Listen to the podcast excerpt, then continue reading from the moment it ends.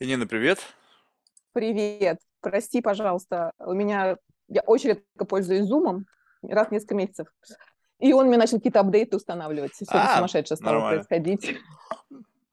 Это нормально, ничего страшного. Слушай, времени предостаточно. Знаешь, я сходу, я, во-первых, рад знакомству безумно, и, во-вторых, ты меня просто парализовало мое внимание, я стал читать там, чем, чем ты занимаешься, и исследование темных черт личности, я думаю, вау, Потому что темные черты личности это именно то, что меня больше всего интересует в человеке. Потому что с хорошим, хорошего можно не бояться. Хорошее это может быть приятным сюрпризом. И как бы даже можно не знать о них. Они как бы, даже если они проявятся, ты будешь этому только рад. Но вот темные черты личности, их лучше знать.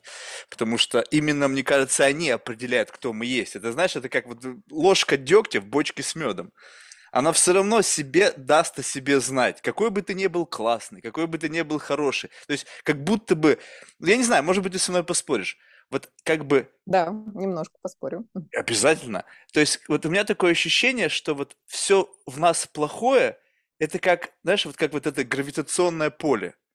Оно как бы вот там где-то там этот интерферометры уловили, там взрыв, мы никто не почувствовали, но ведь оно есть, и оно таким-то образом на нас влияет. А люди все это тщательно скрывают. Заперли там где-то у себя там в чертогах разума в какую-то тайную комнату все свои какие-то темные черты характера, заперли на замок, забыли, и как вот в сказке там в яйце там игла, игла там где-то в сундуке, ну и в общем не найти никогда. И я прямо обожаю туда пробраться втихаря, чтобы посмотреть, что там у тебя спрятано. Да, я заметила. Я послушала не один подкаст с твоим участием. Особенно интересно было послушать подкаст с коллегами, с которыми я знакома, а, психологами академическими. Mm-hmm. И как, как интересно строился у вас разговор с ними, как раз э, не так, как с остальными гостями, например, из индустрии. А у них там были какие-то интересные слои в тебе, или там ты как-то открывался с ними более интересным образом. А, вот. И я поняла, что тебя интересуют всякие глубины, высоты, широты, дали в человеке. И это был для меня такой челлендж. А, я поняла, что надо, как это, не ударить в грязь лицом. А, Ой, да ну, ну брось. Вот, Нет, вот, это я это... шучу. Просто некоторые коллеги, Александр Григорьевич Осмолов, там а, был Тахир Базаров, Марина Ванесян, так интересно разговаривали, а, что вот я подумала, надо марку держать, вот эту как бы, да, Не, ну, мне кажется, они были интересными только потому, что вот они были плюс-минус сами собой. То есть вот когда вот ты начинаешь как бы держать марку, вот, вот это же вообще изначально уже, мне кажется, получается так, что ты сейчас как бы вот ты внутри сконцентрировался и выдвинула вперед такую некую янину, которая не должна упарить в грязь лицом, такой некий классный слой, который будет отстаивать всю там академическую науку, не ударить. Ну, то есть нафига это надо? Спокойно, нет, нет, нет, я, ну, так можно было понять мои слова, но я хочу сказать, что я не это имела в виду. А, я окей. немножко шутила, в этом была самая ирония. Это я просто подумала о том, что хорошо бы э, я потом послушаю, что у нас получится, да, и чтобы мне было тоже интересно как слушателю, так же, как мне было интересно с ними. Okay. Э, такая у меня была мысль. Короче, про темные черты, если хочешь продолжать. Я, конечно, mm-hmm. последние несколько лет ими не занимаюсь, и у меня закончилась академическая часть моей жизни, и я сейчас работаю в ресече в IT-компании, а, но несколько лет меня это занимало, и мы довольно интересные исследования сделали, уникальные на самом деле исследования. Это было первое, едва ли не единственное а, академическое российское исследование, где использовался IP-приложение а, к Facebook, где собиралось там прямо внутри Facebook был опрос, мы собирали данные людей с согласия. Вот, и это все было основано на идее, Идея, кстати, не моя, я должна честно сказать, моей коллеги Ольги Боголюбовой, а, исследователя. Она сейчас в университете Мальта работает. А исследование, э, идея о том, что в социальных сетях можно как раз найти проявление психического здоровья, психического нездоровья а, и вообще проявление некоторых вот этих личностных особенностей, особенностей в текстах людей. То есть там была такая история, что мы зададим людям вопросы классических опросников некоторых, проверим у них уровень проявленности вот этих темных черт личности. Их три, сейчас уже больше. Тогда у нас был опросник из трех таких шкал. Это нарциссизм, макиавелизм и неклиническая психопатия. Потом к ним сейчас еще добавился бытовой садизм, правда, такие неприятненькие понятия. То а всего, дальше вот мы думаем... Всего четыре? Я думал, их намного больше. Ну, в той теории, которая сейчас развивается, вот их четыре. Считается, mm-hmm. что они достаточный вклад вносят в то, чтобы предсказывать всякие гадкие человеческие поступки, скажем так. Mm-hmm. У нас там была еще одна, была еще одна шкала короткая, она называется moral disengagement, отчуждение моральной ответственности, то, как люди делают плохие вещи или поддерживают совершение другими людьми плохих вещей, обманывать, красть, там, насилие какое-то проявлять, но при этом находят очень красивые предлоги, почему это надо было сделать. Почему да, я такой внутренний добро... коррупционер, который договаривается с совестью. Да, да, да, вот это disengaged from, да, вот люди disengaged from мораль. Они как бы знают, чего требует мораль. Они знают, что ее нарушают. Это все, конечно, такие саттл вещи, очень полуосознаваемые. Очень неприятно было бы это осознавать по-настоящему. Но зато они да вот я же только пользу наношу тем, что я э, бьет, значит, любит. Я же ее люблю, поэтому я ее бью. Или, ну ничего, что я поделала налоговый отчет. Все вокруг это делают, что я дурак, что ли, не буду так делать. А, или а, мне начальник приказал сделать там какую-нибудь такую нехорошую вещь, или мне эта штука, к сожалению, очень сильно прикладывается к военным, тюремным, полицейским насилием, да, вот mm-hmm. я маленький человек в системе, мы все так делаем, мне велел начальник, а что такого? Да, я бил дубинкой женщину, а кто бы не сделал на моем месте? Ну, к сожалению, вот эти все истории там срабатывают. Но вот эта черта, вот эта способность объяснять свои плохие поступки благовидными предлогами меньше вносит в некую агрессивную, некоторое агрессивное поведение вклада, чем психопатия неклиническая и макиавелизм, по нашим данным. Короче, я не дорассказала. У нас было вот эти три черты нарциссизма, макиавелизма, неклиническая психопатия, плюс вот этот moral disengagement. А, мы изучили еще у людей немножко mental health, как, насколько у них в порядке, вот они, насколько они счастливы, скажем так. Мы им задавали вопрос, проявляли ли вы в своей жизни в Фейсбуке агрессию, оскорбления, писали ли кому-то в личку гадости, вот такие вот вещи. Мы полагались на их самоотчет, и мы взяли их тексты постов, на которые они разрешили, вот открытые посты, а, они разрешили нам их взять, у нас лингвист это обрабатывал, и вот выяснилось, что если человек говорил, что он совершал какие-то вот эти акты агрессии, скажем так, в социальных сетях, у него будет высокий уровень неклинической психопатии и макиавелизма, то есть макиавеллисты такие люди, которые намеренно делают гадости другим, намеренно подозревают других в чем-то нехорошем и себе разрешают тоже строить какие-то козни, какие-то такие сложные далекие планы uh-huh. по тому, чтобы свои интересы как-то промоутить. Нарци... Нарциссы в этом не особо участвуют. Оказалось, что вот нарциссизм не, вклад... не, не вносит вклад в то, чтобы люди делали какие-то гадости. Ну и мы... У нас было не очень много данных, к сожалению, для лингвистических таких хороших, мощных э, анализов, э, но мы там узнали некоторые темы и слова, которые волнуют людей там с высоким уровнем психопатии. Там психопаты говорят все время о политике, о геополитике, ну, по тем нашим данным, которые мы получили. Или невротики. Они про деньги, а, про какие-то здоровье, какие-то ежедневные свои бытовые проблемы. То есть из них льется, вот можно сказать, все вот, что в уме, то и на языке. И вот особенно там их какие-то проблемы интересуют. Они диванные такие геополитики, вот они mm-hmm. такие вещи тоже любят рассуждать. Вот в их текстах такое встречалось. А, вот, да я просто рассказала про наше исследование, это вот такой кусочек реальности, про который я знала, в котором принимала участие. Так, ну вот, а про эти темные черты там еще чуть-чуть можно Я- поговорить. Да, знаешь, как-то я почему-то под темными чертами, знаешь, как бы, ну, то есть сейчас ты как-то мне с академической точки зрения объяснила, просто делая какой-то такой некий фрейминг, на что смотреть. То есть вот Мгм. moral disengagement, это, знаешь, я, я тебе скажу, что, ну, то есть у меня он сто процентов есть.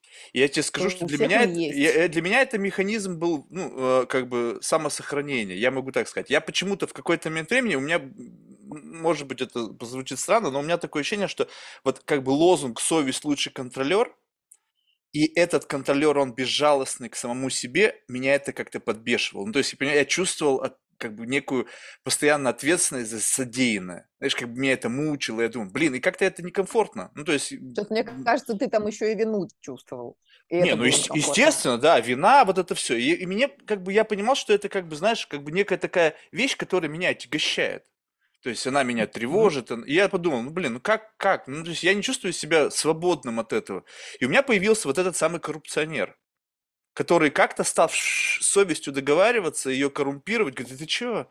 И раз, и этого пропало. Но вопрос в том, что в другом, как бы, э, это не пропало на 100%, то есть я не могу себе, как бы, позволить бабушку бить дубинкой, ни при каких раскладах, да, вот. Но в целом у меня есть, вот, как бы, моменты, когда я чувствую, вот, что эта штука срабатывает, э, как бы, ради моего собственного комфорта, и здесь, наверное, нарциссизм, да, потому что я очень, как бы, сильно люблю какой-то собственный, как бы, знаешь, такой э, ментальный гомеостаз, когда, в общем, ты такая, знаешь, я люблю, когда я сам создаю эти волны, вот когда я сам бульк камень бросил, но я хотел, чтобы была эмоция. Я хотел. Не потому что каскад, раз цунами меня захлестнуло, а именно я сделал вброс, чтобы как бы себя вкрутнуть. Знаешь, как бы вот экстрима какого-то добавить в свою жизнь.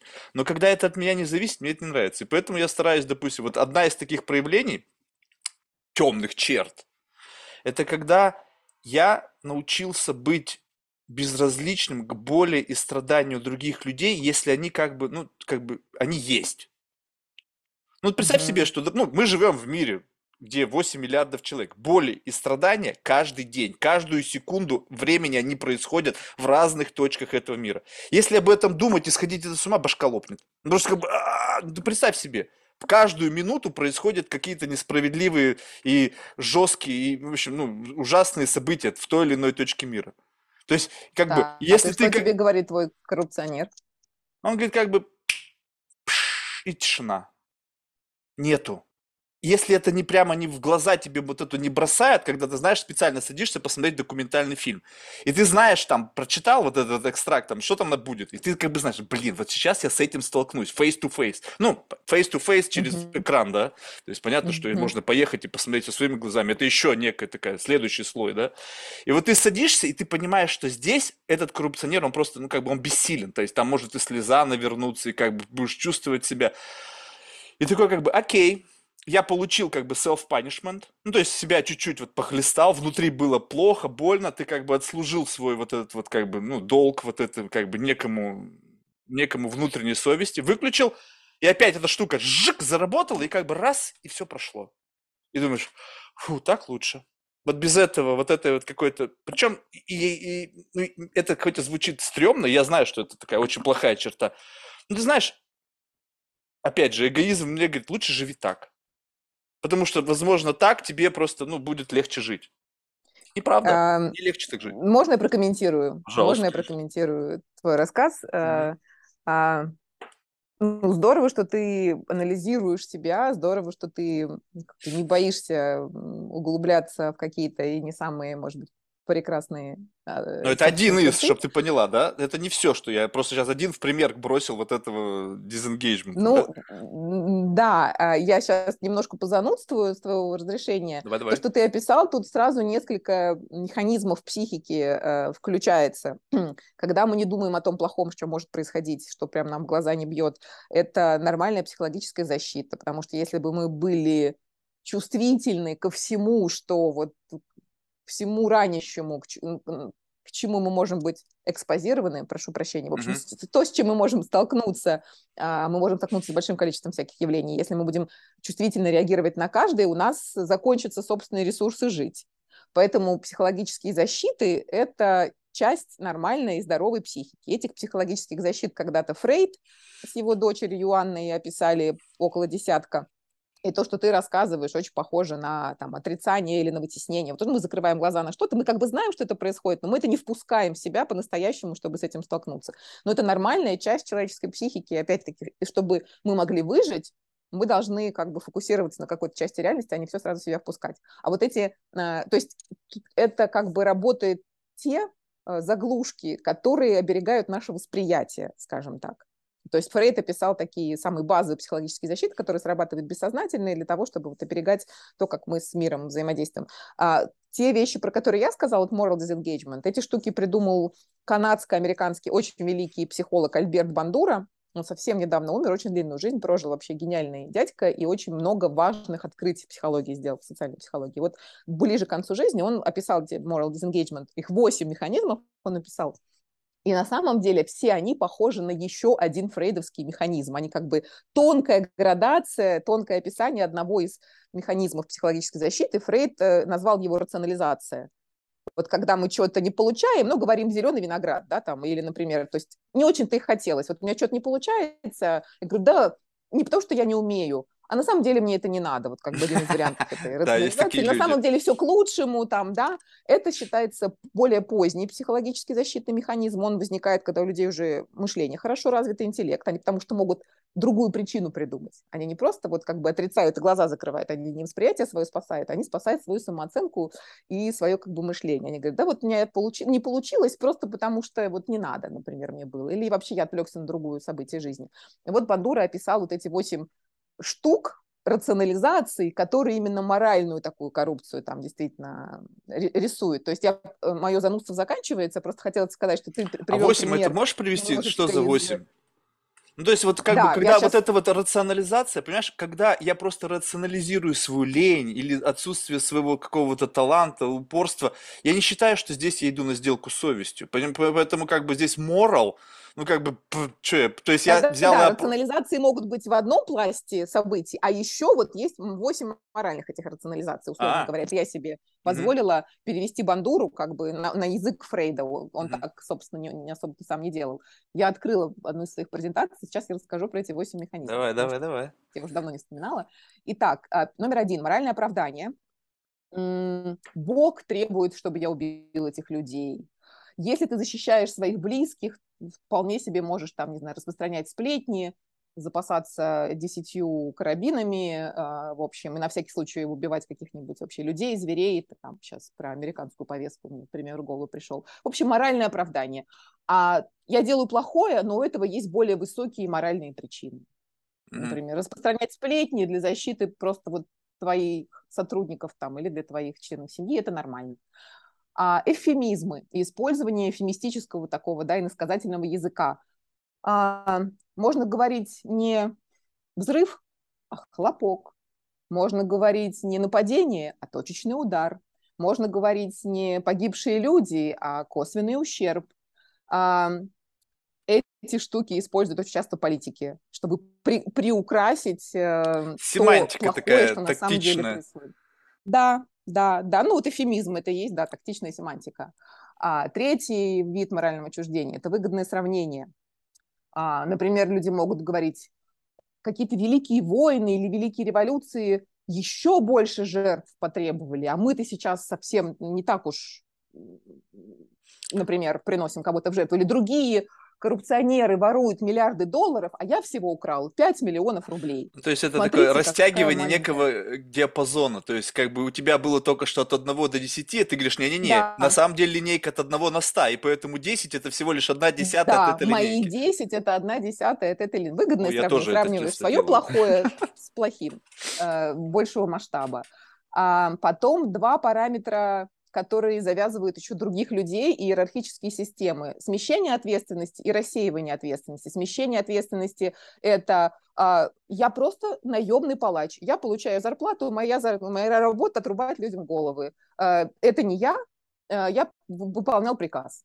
Это смещение ответственности, когда ты как бы находишь кого-то вышестоящего, от которого ты как бы зависишь, и ответственность свою убираешь, и рассеивание ответственности – это в таких вот системах типа армии, полиции, все такие же, как я, делают насилие. Поэтому от чего я буду как дурак в своем комьюнити? То есть вину разделили вороны. на всех. Да, или как сотрудники концлагерей говорили э, в немецких, ну, все так делали, я не думал, что это что-то экстраординарное. А, или там все уходят от налогов и так далее. Значит, вот эти социальные штуки, а, одна такая более интеллектуальная история, но она тоже на эфемизм похожа, он тоже интеллектуально, да, придумать другую семантику, придумать другие слова, это все-таки там надо образование иметь. Игнорирование или искажение последствий. Могут говорить, а, то, что происходит плохого, потом принесет что-то очень хорошее, вы просто не понимаете. Вот у этого всего плохого будет то, что, ну, например, бьет, значит, любит. А люди, которые выходят на улицу с протестами, а, ими манипулируют злые силы, они просто не понимают, что там полицейские с водометами и дубинками делают им добро, они их от э, плохих э, манипуляторов каких-то злых, значит, освобождают. У меня, конечно, вот сейчас я так говорю, голова кругом идет, но это правда используется направо и налево. Да. А, и последние два, самые жестокие, самые, знаешь, с плохой стороны как раз проявляющие человеческую натуру, это дегуманизация, когда жертву насилия объявляют животным, насекомым, тараканом, мошкой, э, грязной свиньей, э, ну, в общем, все, что угодно, сделать вот этот вот разрыв между вами и ими, сделать вот это очень важное социально-психологическое противопоставление, которое, к сожалению, облегчает людям творить зло и насилие по отношению mm. к тем, кого объявляют не нашими. Низшая раса, а, не люди, а, им нельзя сочувствовать, потому что там нечему сочувствовать, потому что вот они какие-нибудь не такие, как мы. И вот, ну, это я так себе еще, знаешь, сейчас произношу такие вежливые формулировки. Да не, ну понятно. Всякие сравнения с животными часто используются, к сожалению, в истории человечества, они, к сожалению, безотказно работают, потому что вот эта оппозиция «мы» и «они», она прямо эволюционно заложена в нас, и для, для, ради сохранения «мы», нас, мы будем достаточно жестоки к тем, кого, значит, считают другими. И к дегуманизации еще и последнее – это victim blaming. Атрибуция вины жертве на самом деле насилия. Она сама надела короткую юбку, она сама виновата. Ну, вот, ну просто это, мне кажется, в 2022 году уже образованному человеку невозможно в эту сентенцию поверить, что женщину, которую изнасиловали, сама виновата, надев короткую юбку. Но очень многие до сих пор этим пользуются. Или те, кто вышел на митинги, сами виноваты. Они же знали, что они идут под дубинки. Что вы теперь плачете, что вас побили и отвезли в отделение полиции? Слушай, ну вот, вот это, кстати, любопытно. Вот на последнем, вот смотри, у меня есть вот по этому отношению, э, ну, в отношении вот этого последнего пункта вот такая теория. Вот я всегда живу по принципу «смотри за собой и за тем товарищем». Ну, то есть, как бы, это то же самое, что когда ты едешь на ну, в разрешенном скорость, на разрешенной скорости через перекресток, где горит зеленый свет для тебя. Я не могу угу. проехать его просто зеленый ведь. Не-не-не-не-не-не. Я не верю. И поэтому для меня вот эти ситуации, когда люди делают что-то, надеясь на зеленый свет, исключая, что мы живем в несовершенном мире, где люди с другими моральными ориентирами, как бы которым наплевать, что там горит зеленый, mm и потом ты как бы, а, как же так? А вот так. То есть, как бы, может быть, это звучит очень цинично, но я считаю, что нужно как бы понимать, в каком мире ты живешь. То есть мы живем в мире не, не в Нарнии, там, не в Зазеркале, где все классно, где там зверюшки, там, и, в общем, и даже там все, в общем-то, было не так классно, да, как сказка показывает. Поэтому, ты знаешь, когда девушка идет по улице темной в короткой юбке, я не, я не собираюсь ее винить за то, что она делала короткую юбку, но она могла бы подумать, что есть идиоты, уроды моральные и всякие люди, которые не способны себя контролировать, и там не ходить. Ну, тут не поспоришь с тобой. Ну, вот, вот как бы согласись, это как бы оттенок. Просто, ну, как ты это... человек. Ты, ты, ты сторонний человек, ты пытаешься увидеть большую картину, и эту ситуацию как частный случай внутри несовершенного мира, а, пытаясь э, этой девушки как бы да, но это реальность. свою картину Ты мира не понимаешь, да, что это реальность? Прыснуть. Да, я согласна. То есть, если но, мы жили в мире, где все классные, вот где все классные, и все работает так, как вот зеленый свет, и он всегда зеленый, и ты можешь закрывать глаза и проноситься. И никогда никто с другой стороны не поедет на красный свет. Это не тот мир, в котором мы живем. А, вот смотри, а, еще раз, дай договорю. Mm-hmm. Ты сейчас с позиции над такой философской, ну, к сожалению, справедливой, э, с вот с этим вот с осознанием цинизма и, и, и несовершенства, и агрессии там, и всего такого. А я просто хотела сказать, что вот этот э, один из этих, этих механизмов морального отчуждения, он же как бы приписывается тому, кто творит это зло она сама виновата, она меня спровоцировала. А, ну если так, То ну это бред, он конечно. там как бы вот эту прямую причину своего плохого поведения... Не, ну это адвокаты, отдает. наверное, придумали, понимаешь? Это в попытках оправдать насильников, они пытаются как бы все возможности попытаться пройти. А, вот это же жюри же принимает решение, понимаешь? Ну, я думаю, адвокаты воспользовались вот этой особенностью человеческой психики, которая более универсальна, чем доводы адвокатов хороших. Э, вот люди склонны склонны делать плохое и находить ему оправдание. Они же знают, что это плохо. Они же не хотят быть плохими. Как бы, если покопаться внутри всего этого, ну, теории этой лежит базовая такая мысль, люди-то не хотят быть плохими, они же хотят быть хорошими. Нам очень важно быть хорошими в своих глазах, в чужих глазах. И вот эти механизмы — это такие полубессознательные накрутки, которые тебе сохраняют возможность думать о том, что ты хороший. Ты сделал Слушай, плохое, но это не вот, совсем ты, это как бы вот. причина друг- в других людях, Вот в этом-то и получается, что если на это посмотреть со стороны, то это просто рожденные сотнями там или тысячами лет эволюции механизмы оправдания собственной гнилости. То есть у этого всего есть как бы вектор, то есть вот этот импульс. Неважно, как ты потом это рационализируешь. То есть у тебя была интенция что-то сделать и размыть вину, переложить ее на другого. Ты же автор. То есть ты это Да, сделал. Как бы да. сделал ты это потому, что там, не знаю, зарплату тебе платят, сделал ты потому, что, потому что ты какой-то тайный садист, там, не знаю, расист, неважно кто. Но это все инструменты как бы просто для того, чтобы рационализировать или оправдать свои поступки в глазах широкой общественности. Как бы для того, чтобы, ну, а как бы что? Даже себя самого, даже себя самого. Даже себя Для самого. того, Ну, чтобы оправдать себя в глазах самого себя. поэтому как бы для меня-то вот темная эта сторона, это как раз вот тот, тот импульс, который возникает до того, когда до самого поступка. Ну, то есть как бы сам поступок это как некое следствие внутреннего уродства, внутреннего несовершенства, который приводит как следствие вот это наличие этого внутри тебя под воздействие внешних триггеров какой-то там, не знаю, социокультурной среды, там недостатков образования, недостатков рефлексии, недостат, ну, недостатков всего, чего могло бы это взять под контроль. И вот то, что описываешь ты, это уже как бы следствие вот этой самой оправдания. Но изначально темная эта сторона, она вот в чем? Почему люди вот могут быть такими? Почему они могут быть злыми? Почему они могут быть А, агрессивными? Есть исследование причин и этих темных черт, и moral disengagement, их не очень много, но даже не обязательно было делать отдельные исследования причин вот этого плохого в человеке, потому что есть, в принципе, понимание того, как большая часть плохого в человеке формируется. Если мы не берем, а, ну, за скобки выносим какие-то врожденные психопатологические или психотические какие-то расстройства, а, и берем более или менее нормальных людей, ну, как бы рожденных с нормальным мозгом и как бы с нормальным организмом, как, как бы уже ничто не угрожает, то, к сожалению, хотя это плохое объяснение, э, среда, внутри которой они видят насилие, где насилие совершалось по отношению к ним, и таким же образом объяснялось, что там пьяный папа тебя бьет, да он тебе добра желает, или просто это не папа плохой, это у него начальник на него накричал, поэтому папа напился, а ты тут под руку попался, с кем не бывает, посмотри, у всех соседей так же. В общем, короткий ответ э, к этим темным чертам и к этим моральным всевозможным оправданиям приводит детство и среда, в которой другие также поступают по отношению к тебе.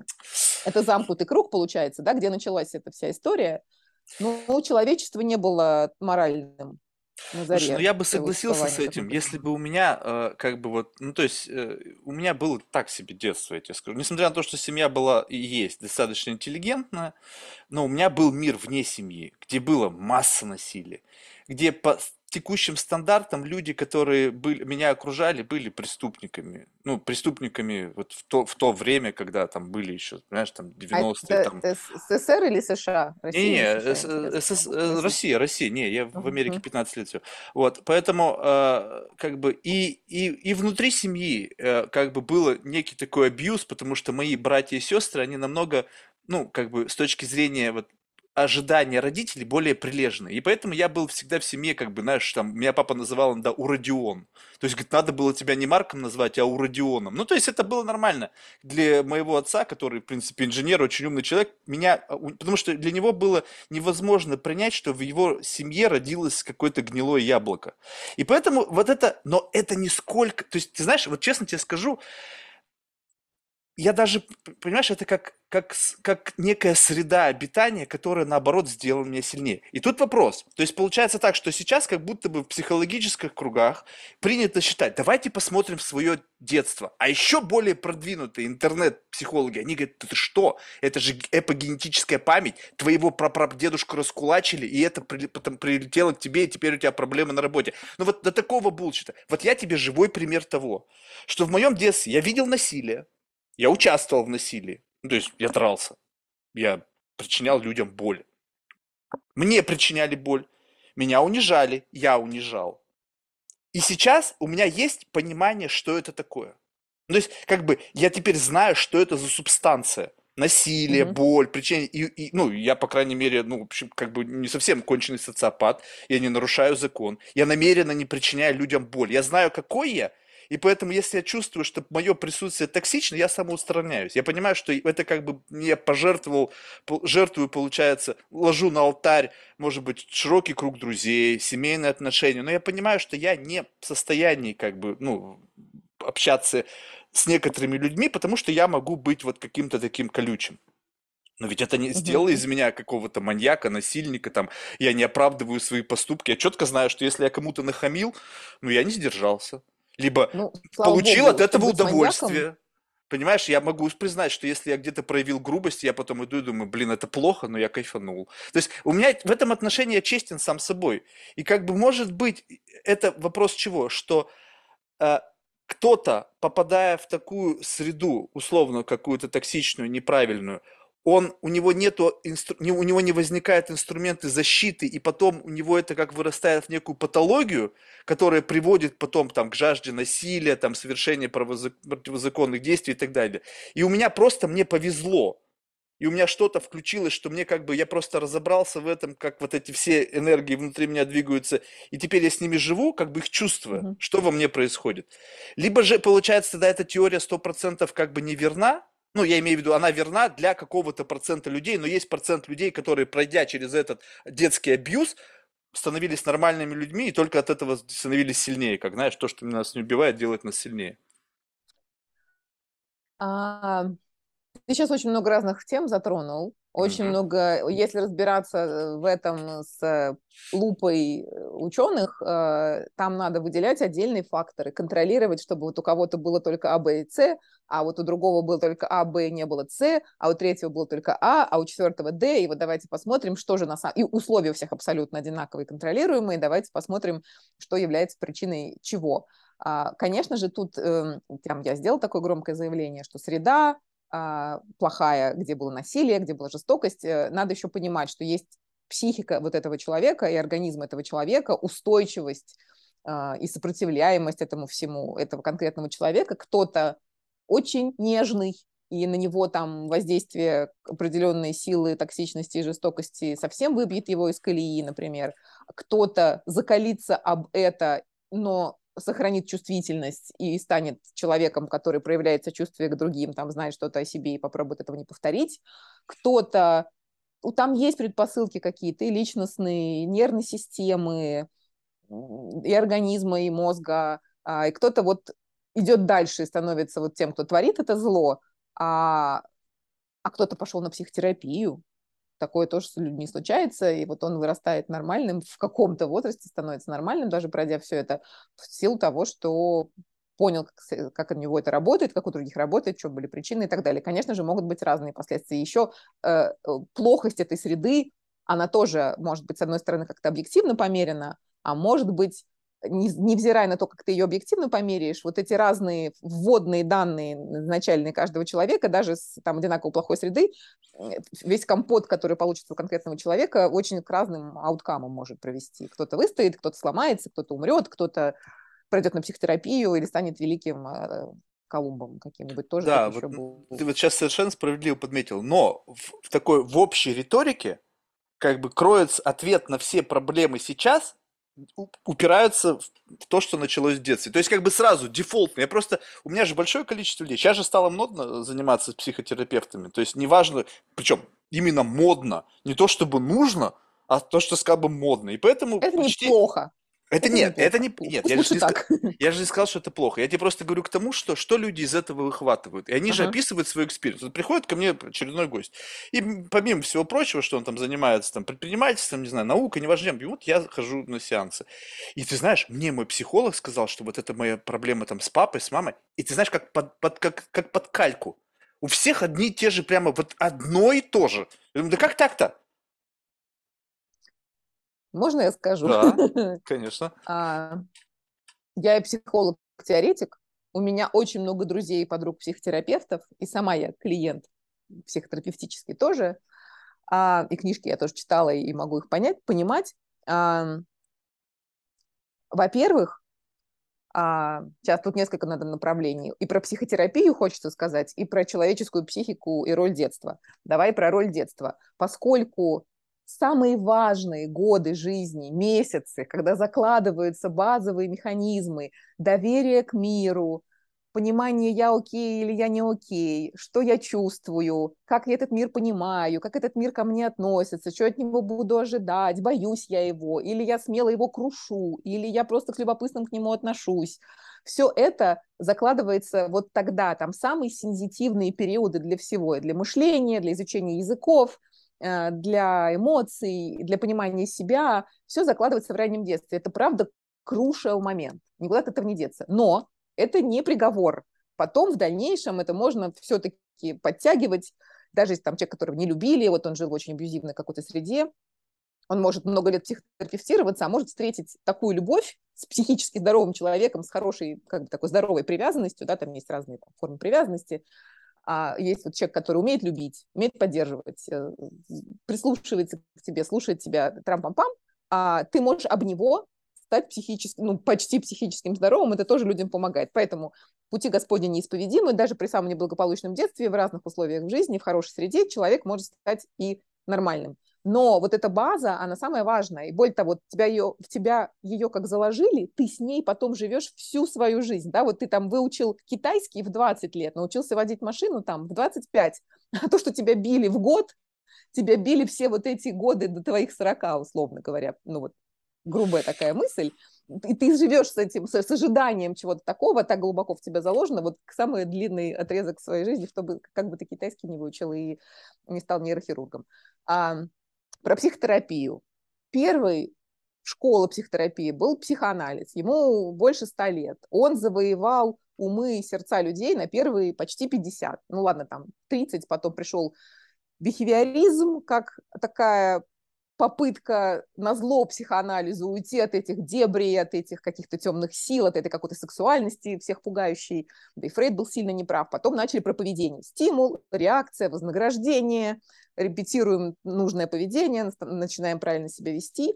Потом человечество, краткий курс истории психотерапии. А потом после этого э, случилась Вторая мировая война, экзистенциальные философы, экзистенциальные психологи, психолог концлагеря Виктор Франкл, многие другие стали задаваться вопросами о смысле жизни, об авторстве своей судьбы, невзирая на обстоятельства, про веру человека в будущее, про понимание того, где он слаб, где он силен, как он делает выбор, сейчас я очень там грубо и просто экзистенциальной психологии говорю, одновременно с этим поднимается альтернативная волна вот этому всему беспросветно плохому гуманистическая психология, где там Карл Роджерс верит в то, что люди хорошие, их надо только слушать тепло. И они вот в этом теплом облаке поддерживающего психотерапевта начинают быть самими собой наконец-то и, и становятся все хорошими и стремятся к развитию. Дальше началась когнитивно-поведенческая психотерапия, где начинают маленькими шажками работать с как бы конкретными задачками, там страх сцены или боязнь собак там, или каких-нибудь комаров. А сейчас видов психотерапии школ уже сотни, они уже таким очень интересным клубком всего вот этого являются и какие-то свои собственные дорожки выбирают, но никуда не деться. Про психоанализ городских легенд больше всего. Книжек много, фильмов много, и как бы в таком массовом сознании про него люди больше всего почему-то, ну, думают, что это а, как, господи, эталон психотерапии, это психоанализ, очень многие до сих пор думают. Ну и вообще многое, часть, большая часть психотерапии, она про касается детства, но не все. Когнитивно-поведенческое может не касаться, экзистенциальное может и не касаться. Поэтому просто еще в массовом сознании люди думают, что надо про детство. Ну, психотерапевты так научены были, что надо про детство, потому что вот это отголоски этой школы еще сильны, хотя она уже, конечно, здорово устарела. А в детстве, правда, было много, да, то есть можно выбрать такую психотерапию, я для чего экскурс давала, чтобы ты пошел туда, где будут с тобой говорить о развитии, о твоем личном выборе, о цене, которую ты за это платишь, и ты это все осознаешь, пожалуйста, иди в экзистенциальную психотерапию, тебя там сильно копаться хм. в детстве не будут. Слушай, знаешь, у меня есть такая теория, мне просто любопытно, то есть, ну, понятно, что кто я такой, чтобы вообще какие-то теории создавать, но просто ради любопытства. Мне вот интересно, я ее уже несколько раз озвучил, но такое ощущение, что я просто, знаешь, как бы ее сам для себя каждый раз с новым гостем проговариваю, просто в зависимости от компетенции гостя отскакивает фидбэк разный, да? Вот представь себе, Мгм. ты сказала, что вот как бы детск- детство это такой как бы crucial moment, да, когда происходит некое закладывание некого фундамента. А вот у меня, в силу того, что я делать люблю зум-аут, да, я считаю, что детство это уже как бы путь. Как бы начало этого пути это момент того, когда вот представь себе, что у ка- как бы есть некий сосуд. Ну, скажем так, он 100-литровый. В нем есть некая такая эссенция жизни. И она разливается по какому-то энному количеству бутылочек, причем у каждого количество бутылок одинаковое, у каждой бутылочки есть лейбл. Там упорство, трудолюбие, честность, там, тщеславие. И берется и просто в рамках генетического лотереи, и вот она разлилась. Где-то много, где-то мало, где-то... И вот в каждом сосуде, который определяет набор твоих психо... ну, твоих характеристик, как бы, знаешь, настройки яркости экрана, там, яркость, контрастность и вот так далее. И в зависимости от того, как это разлилось, и причем разливается это случайным образом, бринк, ты приходишь в этот мир уже с разлитым набором бутылок. И потом это детство, это просто твоя реакция, пусть она и бессознательная еще, потому что ребенок находится в каком-то там лимбе непонятном, где он только через какие-то такие сенсорные дела на- взаимодействует с ним, и как бы это твоя реакция на этот окружающий мир.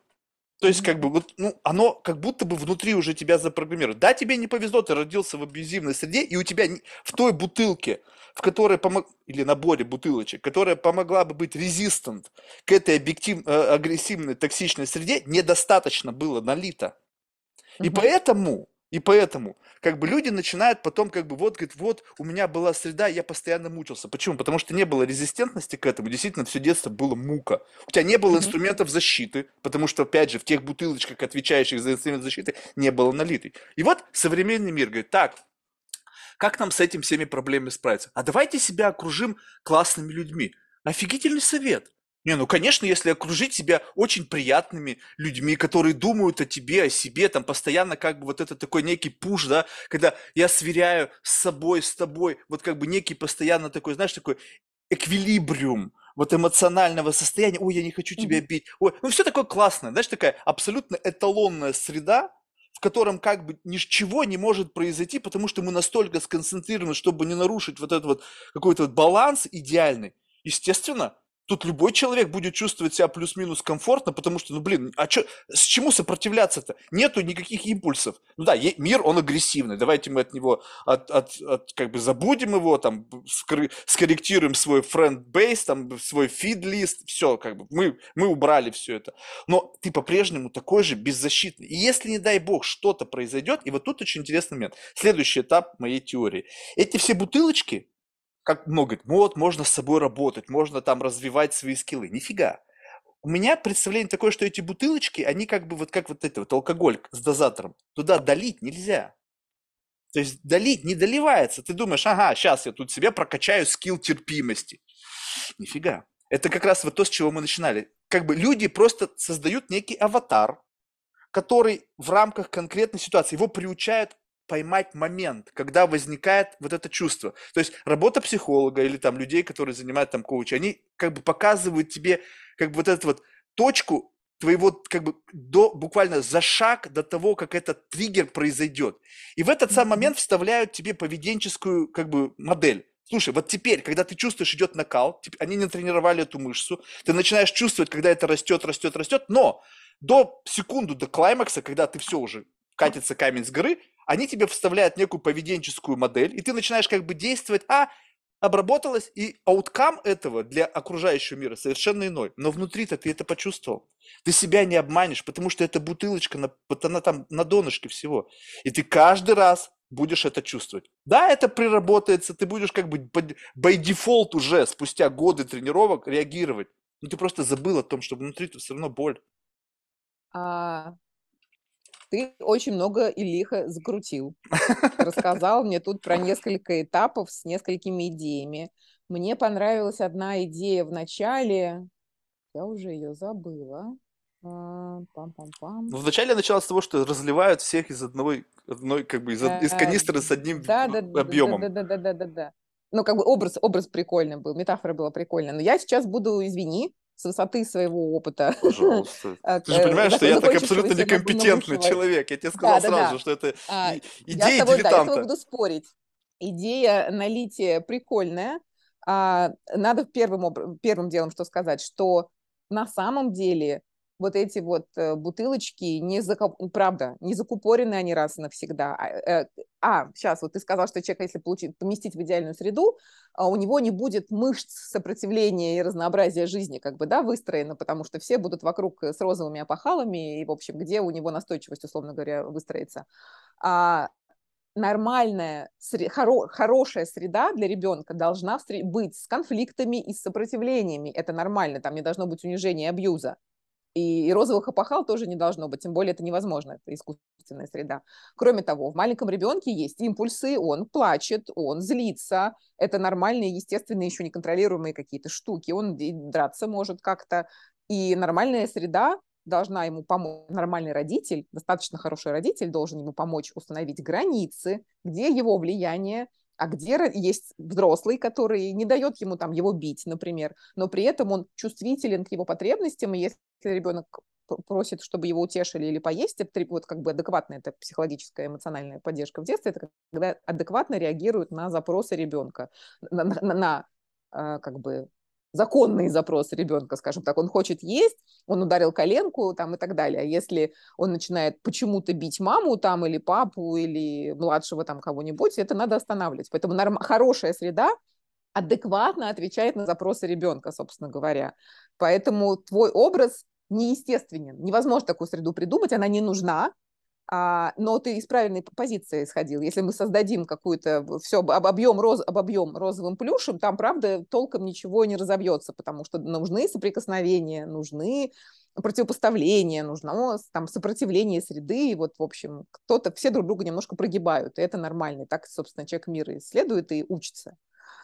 Очень важная мысль, хочу сказать. Да, и, собственно, все эти личностные черты и настойчивость, и упорство, и интеллект, и доброта, все это на самом деле находится в рецепрокном таком развитии. То есть тебе немножко раздали, в советской психологии называлось, а, господи, черт, я забываю термины, ну, эм, задатки. Вот зад... у тебя как бы дали базовые настройки. Потенциал а в этом наполнения. взаимодействии... Да, да. А потом ты вот в этом рецепрокном взаимодействии с средой, ты можешь это развить и стать великим скрипачом, например. А кто-то не занимался на скрипке, он не станет великим скрипачом, хотя задатков им дали, налили одинаковых. А, поэтому очень важно взаимодействие с средой, и не соглашусь с тобой насчет того, что если коуч там как бы научил человека подхватывать какую-то неправильную реакцию и делать что-то взамен, он все-таки меняет свое поведение. Это изменение поведения меняет его представление о себе, меняет представление Аватарка о мире. будет работать. Ты субличность себе создаешь, которая реагирует определенным образом. Не, не, я э, против того, чтобы на это смотреть так механистично. А вся, вся психическая жизнь, вся физическая жизнь тела, это все время взаимодействие со средой, все друг на друга влияет, и опыт, который мы получаем, вли, э, влияет на наш мозг, влияет на наше поведение, влияет на наши эмоциональные реакции. Но вот самые простые вот эти когнитивно-поведенческие штуки, там человек боится, не знаю, собак, кошек, белых кроликов, экспозиция к этим белым кроликам на протяжении там 30 занятий, где ребенок там сначала в клетке на него смотрит, потом дотрагивается пальчиком, потом может его погладить, потом может взять его на ручки, и он видит, что кролик ему зла не причиняет, правда убирает эту сильную эмоцию. Ну, правда убирает эту сильную эмоцию, поэтому нельзя сказать, что он там надел что-то, ну, в зависимости от того, что вы тренируете. Я, может быть, коучинг направлен на то, чтобы эту маску формировать, а не направлен на то, чтобы у человека по-настоящему прошивка менялась. Я не так сильна в понимании коучинга и каких-то отдельных его э, веток. Но, в принципе, всякие психотерапевтические э, вмешательства вполне себе или просто твоя жизнь, твой опыт и столкновение с реальностью помогают тебе и почти целиком эту прошивку менять, и это нормально. Ну, был, я не знаю, то есть на самом деле, то есть может быть, может быть, но у меня просто вот как бы, я ведь на мир смотрю как бы в какой-то мере. Почему ну, ты такую теорию придумала? Может, я тебе задам вопрос? Да, конечно. Чем тебе нравится твоя теория? Блин, ну потому что она, мне кажется, многое объясняет. Ну потому что, смотри, мы, мы живем в мире очень, где сейчас живет почти 8 миллиардов людей. Есть люди успешные с точки зрения зарабатывания денег, есть люди талантливые с точки зрения, там, не знаю, там, изобразительного искусства, музыки и так далее. И есть как бы и э, это все формирует некое стремление людей. Вот смотри, вот, допустим, ты говоришь, вот есть некий страх выступления на сцене, да? То есть, а что этот страх тебе говорит? Такое ощущение, что твоя внутренняя система тебе говорит, она как бы тебя защищает, понимает, что у тебя недостаточно чего-то, вот в этой, в разлитых вот твоих бутылочках, которые тебе, ты не должен там быть. То есть, откуда взялся этот страх, да? Этот страх взялся от того, что он зиждется на базовом страхе человека перед большим количеством людей. У меня Это не было такого страха. Никакого страха опасно. с детства не да, было никогда такого подожди, страха. Дай договорю, пожалуйста. Угу. А, и присыпается это все очень серьезным, ну, особенно в предыдущие поколения, воспитанным вот этим страхом перед осуждением от какого-то внешнего оценивающего персонажа, тем более от толпы потенциально осуждающих тебя персонажей. И у людей то есть объективно-то нет ничего страшного, чтобы выйти перед 500 человеками и рассказать там на TED-толке что-нибудь. Но субъективно твои внутренние монстры, которых тебе там в детстве напихал в панамку дурной учитель или какая-то бабушка тревожная, тебе говорят о том, что они все про тебя думают плохо, они тебя не примут, они тебя осудят, и вообще посмотри, какая-то враждебная история, ты на сцене и один. Тут просто намешано много архетипичных таких ситуаций, которые потенциально угрожающие. А и а можно... многие ведутся на это. А можно так сказать, что, скажем так, что в среднем, вот как многие же сейчас, наверное, генетики со мной согласятся, что есть э, редкие генетические заболевания. Когда mm-hmm. там один на миллион есть какая-то генетическая мутация, которая приводит к каким-то отклонениям. А теперь представь себе, что в рамках нормы в бутылочке, которая подписана, допустим, эм, страх э, внешнего осуждения, у всех всегда налито больше нормы в рамках некого генетического вот эволюционного пути долгого, долгого, долгого. Это социальное, это вообще Подожди, социальное, ну а как? это вообще ну а как? Ну правильно, но мы же правильно, но многие же черты как бы стали, ну как представь себе, что можно ли так сказать, что... почва ты имеешь в виду, да? Ну, то есть, когда одно и то же происходит годами, из года в год, то как будто бы ты рождаешься, и внутри тебя уже есть определенная предустановка. Твоя бабушка тебе говорит, у бабушки-то откуда это взялось? У бабушки, от прабабушки, от прабабушки, от... И, бррр, и это как бы бесконечный Очень вирус. важно, а, Марк, есть очень важная эта дихотомия nature versus nurture. Nurture. В общем, задатки и окружающая среда. Вот это из разряда nurture, это окружающая среда. У человека нет а, этих страхов, они ему в раннем возрасте большим количеством окружающих людей могут быть навязаны,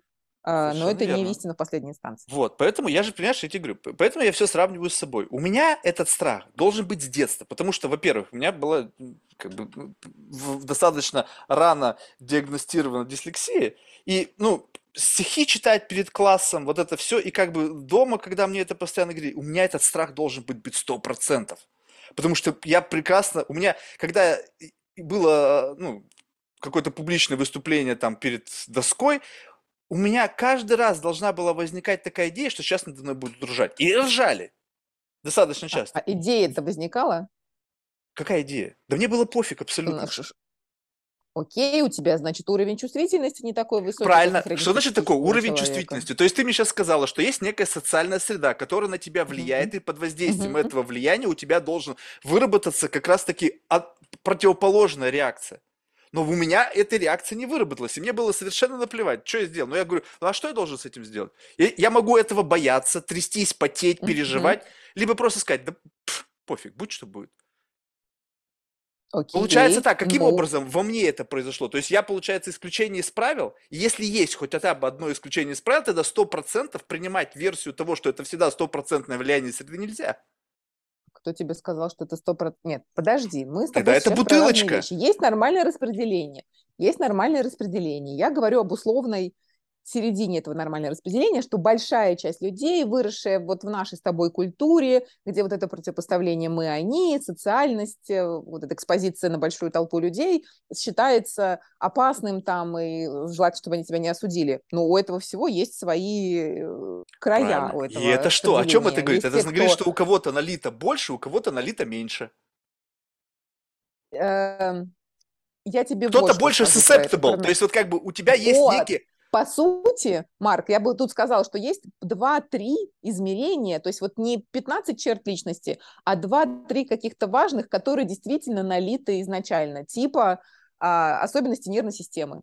Вот там идет и чувствительность, и как бы сильный темперамент. Кто-то, знаешь, вот все, все время играет в спортивные игры, ему надо там и бокс, и баскетбол, и побегать, а кто-то лежит на диванчике и читает книжечку, и упаси Господь его бегать. Он ненавидит этот ваш спорт. У него другой уровень метаболизма, а, вот этого потребности физической активности, и вот там еще чувствительность рядышком находится, уровень возбудимости нервной системы, это можно назвать. То есть, получается, есть все-таки предустановки такие более это верхнеуровневые. Не личности, это нижнеуровневые настройки нервной системы, которые ну, даются нижний, тебе с физиологией и наследственно часто передаются. И на них уже могут развиваться. Дальше ты можешь быть очень ранивым, плаксивым, э, там, жалким и все такое, жалующимся. А кто-то может быть пофигистом, оптимистом, потому что у него все как с гуся вода. То есть вырастает много разных особенностей личности в столкновении с той средой, где человек находится. У этого есть какая-то база, вот эта вот устойчивость, вот это какая-то сопротивляемость, вот этот вот grit, по-моему, grit, да, называется там эта особенность, и, и, или вот это sensitivity. Я бы сказала, что вот эти две штуки, вот типа чувствительность и вот возбудимость нервной системы, они близко связаны на самом деле, оттуда пляшут все многообразия, потому что люди в разных средах находятся, люди вокруг разные, родители разные. И вот, короче, а вот упорство, там, не знаю, интеллект и доброта – это уже верхнеуровневые штуки, которые не разливают из одной этой штуки. А вот чувствительность могут разлить, и сопротивляемость среде могут разлить, и базовые, и все. Слушай, ну вот давай тогда вот, интересно, вот давай доброту рассмотрим. Просто тоже такая интересная, мне кажется, черта, да? Вот что такое доброта и как ее развить? То есть вот, ну вот, что значит один человек добрый, а другой менее добрый или более добрый? Ну, то есть как будто бы у этого не может быть... ловушку немножечко попаду. Не, не может же сама. быть градиента у этого. Ну, то есть ты либо добрый, либо ты конечно, не добрый. может. Алло, конечно же, это все, это все нормальное распределение. Это ну все как? градиенты. Ну, ну, тогда мне опиши вот градиент, допустим, давай возьмем э, экстремумы и середина доброты.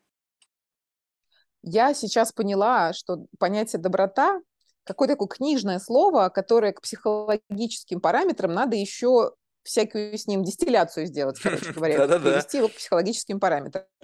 То есть что такое доброта с точки зрения психологии? Я бы сказал, да, вот я сейчас стала думать, как из этого как бы из художественной литературы привести к каким-то психологическим терминам. И быстро сделала эту дистилляцию, как бы мне кажется, что это про эмпатию, и про способность ее адекватно проявлять.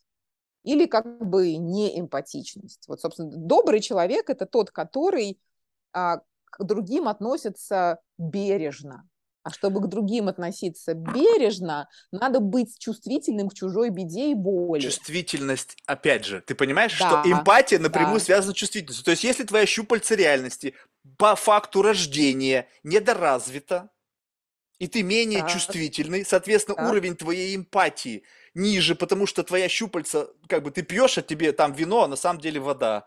И ты не ощущаешь. Так. Соответственно, раз ты не ощущаешь входящий сигнал, то и исходящий сигнал, он уже не, ну, не соответствует действительности.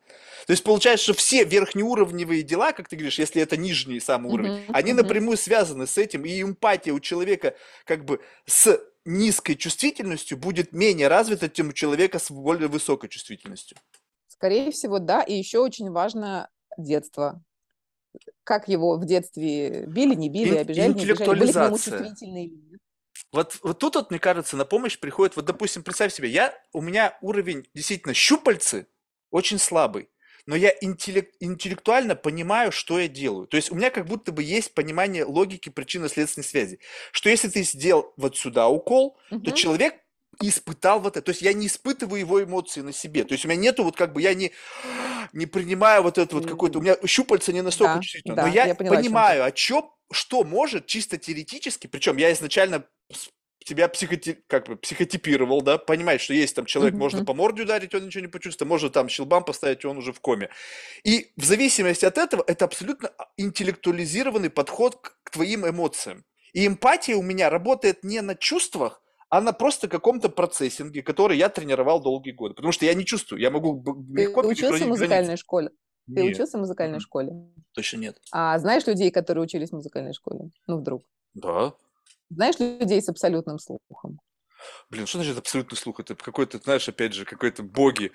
Ну, наверное, вот, знаю, которые людей, которые нравятся, я в их окружении, когда они играют, мне нравится, как они исполняют это. Хорошо, это не про абсолютный слух. Абсолютный слух. Я училась в музыкальной школе, у меня много друзей было в юности из консерватории, вот музыкантов с абсолютным слухом.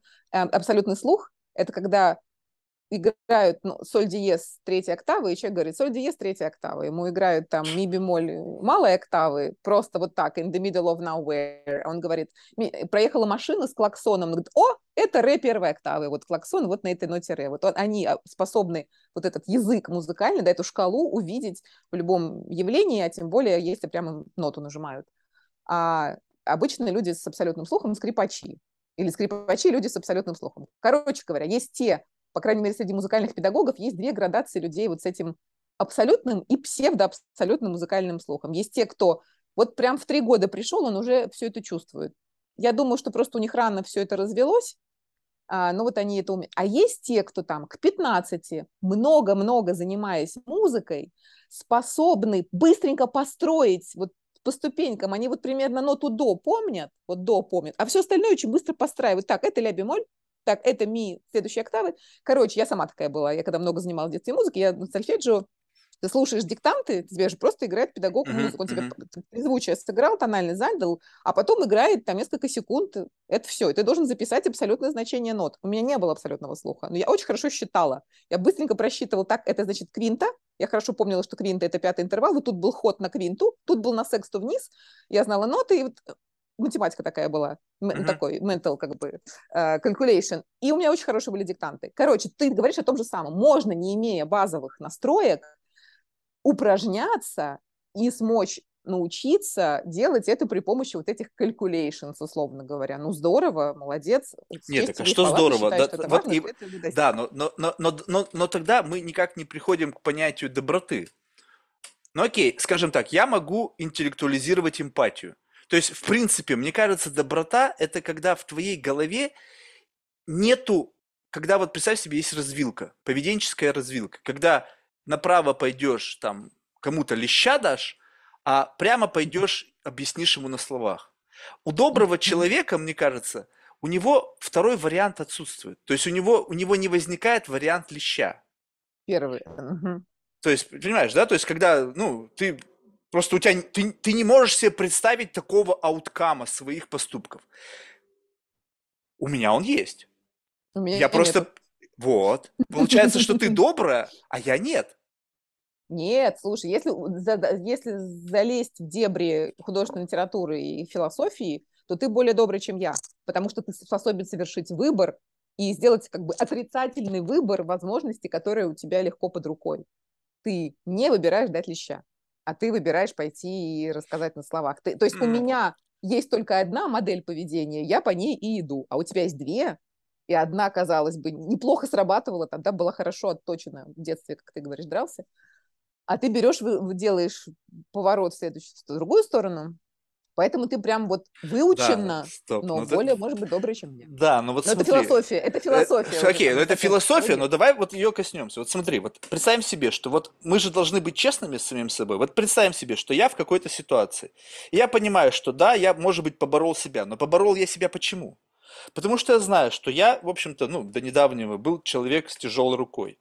И уф, подобные лещи могли человека, ну, в- лучшем случае, знаешь, на больничную койку отправить. Ужас какой. И я понимал, что я могу понести уголовное наказание за завершение подобного деяния.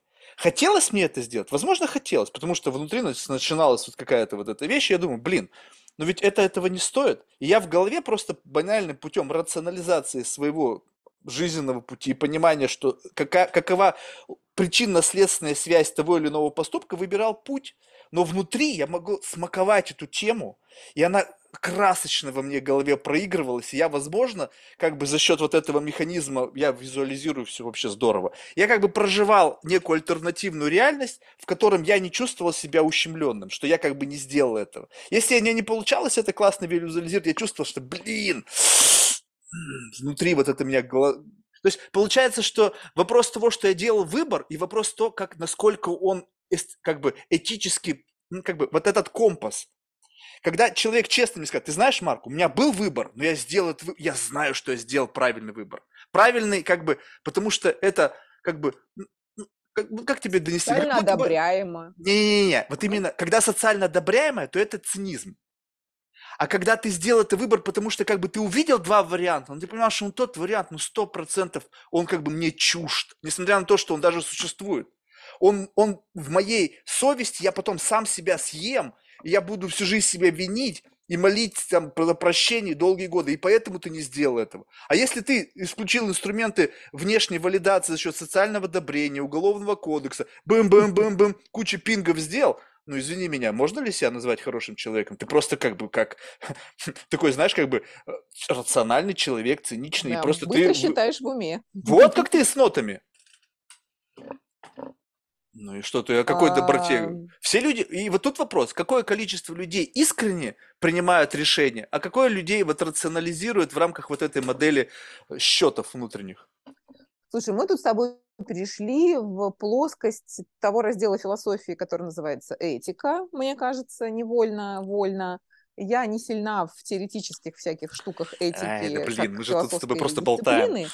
Нет, ну я к тому, чтобы я понимаю, что есть часть э, область знания, в которой есть свои какие-то аксиомы, теоретики, теоремы и все такое. Я так поверхностно очень про это имею представление, но эм, есть же всякие варианты, и есть разговор про э, добре абсолютном, я вспомнила, кстати, я читала не так давно, а есть представление, то есть этично то, что абсолютно всеми признано этично, а есть как бы этика как этичность э, относительная вот в этой ситуации вот так надо поступить, а в другой надо по-другому. То есть и ты прав сказал Соломон, и ты прав сказал Соломон. Вот есть как бы, мне опять немножко неловко, есть, есть названия у них очень простые какие-то, типа абсолютистская и релятивистская этика, ну что-то вроде вот mm-hmm. этого, да. И можно начать разговаривать, во-первых, э, из этих позиций и говорить, вот есть абсолютное добро, и мы все к нему стремимся, и почти никто его никогда не достигает, если ты не мать Тереза и не Махатма Ганди, условно говоря, или какой-то монах просветленный. Все остальные делают все время какие-то косяки, но стремятся, ну, потому что мы знаем, что такое хорошо, мы знаем, что такое добро, нам про это говорят книжки, религии, конечно же, про это говорят, как бы социум про это говорит, а, и мы все выросли в такой среде, где все время вот это понятие правильного поступка и вообще там хорошего, доброго, этичного как-то промоутится. А есть, по-моему, это более современная штука, и тоже много философов, психологов этим занимается. Есть вот эта относительная этика, которая говорит, слушай, для Петра добро будет вот съесть апельсин, а для Ивана будет как бы добро не дать апельсин Петру, условно говоря, потому что ему нужно там, не знаю, для его больной жены. И вот что здесь добро по отношению к кому – надо вставать уже на как это, шуз, да, и э, на место вот этих вот людей. И а, добавляется много измерений дополнительных. Уже как бы мы не просто говорим, что он хороший, но мы говорим о том, что он хороший потому, вот здесь конкретно для себя, а также мы осознаем, что в этой ситуации может быть плохо другому, или он делает хорошо другому и плохо себе. И вот, в общем, там разворачиваются очень разные штуки, и тут тебе нужны какие-то философы, они это просто тоньше нюансы. Да, ну, да, но вот это как бы, если сводить это все к инструменту принятия решения, что представь себе, что мы как-то каким-то образом у нас все равно, в, в, я, опять же, абсолютно дилетант в этом, просто как вот чувствую, что как будто бы в момент принятия решения задействовано множество разных инструментов, да, а, да. моральный компас, который каким-то образом у тебя каким-то образом показывает на север. Опять же, в этот самый момент есть какие-то силы, которые влияют на этот компас. Это угу. то же самое, что рядом с этим компасом лежит некий магнитик.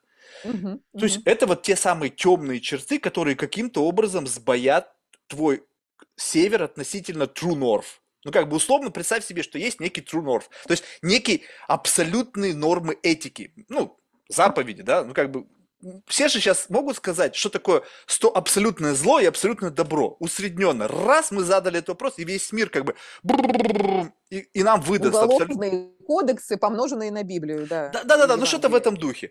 И как бы это true north. А у тебя свой компас, условно, потому что у тебя есть некие какие-то там внутренние девиации в виде этого скрытого магнита, который чуть-чуть там делит северо-запад, пару mm-hmm. градусов, как бы тык-тык-тык-тык. Вот. Потом, experience что можно, что нельзя, и как ты из этого вышел. Был ли у тебя схожий experience и каков outcome? То есть как будто бы вот когда однажды ты это что-то прожил, и тут такое многообразие всего включается в момент принятия решения, что ты как бы начинаешь, но неважно, вне зависимости от outcome а, когда ты сам внутрь садишься и просто начинаешь делать как бы воспроизведение того, что было. Ну, я не знаю, я люблю так сделать. То есть иногда бывает, я что-то сделаю, я понимаю, что я сделал это как бы автоматически, то есть почти на автопилоте. И мне иногда бывает так страшно, что, э, ну, в хорошем смысле слова, страшно от того, что очень интересно, что, а каким образом я пришел к этому решению? И ты начинаешь по кусочкам как бы вытягивать вот эти вот самые тончайшие триггеры, которые привели тебя к принятию решения. И в этот самый момент ты понимаешь, ну, блин, без грубости, ну, блин, я так сделал, потому что я говно. И вот это такая как бы ключевая мысль, ну, как бы конечный итог рассуждения. И ты думаешь, блин, ну окей, значит, я вот так поступил, потому что я просто нехороший человек. И ты же понимаешь в этот самый момент, что в следующий раз ты можешь сделать так, как от тебя это ожидалось, никто этого не увидит, а саму интенцию ты просто, будучи вот человеком, ну, такого не самого лучшего содержания, ты просто в себе подавил. И получается так, что я могу чисто теоретически прожить жизнь, подавляя свои какие-то внутренние вот эти темные черты. И все будут меня знать как человека порядочного, ведущего там, законопослушный образ жизни, в меру там врущий и так далее. Но внутри я буду проживать жизнь, которая как бы вообще совершенно ничего с реальностью не имеет ничего общего. И я почему-то верю, что большинство людей живет именно так. Но просто они настолько как бы выключают вот это внутреннее чувство самого вот этого копания, что совершая какой-то поступок, причем есть же упрощенки, то есть такие шоткаты, как надо быть. Тебе постоянно вбрасывают информацию о том, как сделать простой Ctrl-F, Ctrl-C. И вот они тебе, как надо в той или иной ситуации поступать. И ты как бы пользуешься вот этими шоткатами, и в этот момент ты не чувствуешь, а как бы ты поступил, вот а как бы ты поступил, если вдруг эти дефолтные механизмы отключить? Вот что было бы, если вдруг вот этого социальное неодобрение, внешняя валидация перестала бы работать? Раз, и сдохли вот эти вот экраны, которые тебя... И ты раз, и ты как бы оказываешься перед новым возможностью выбора. И вот тут мне было бы посмотреть интересно на всех этих там, знаешь, моралистов, вот этих всех активистов и так далее. Вот в такой вот ситуации. И я убежден, что многие бы сами бы себя в первый раз в жизни в зеркале увидели. Вот я не боюсь на себя смотреть в зеркало, потому что я знаю, что там есть все, что только можно себе представить.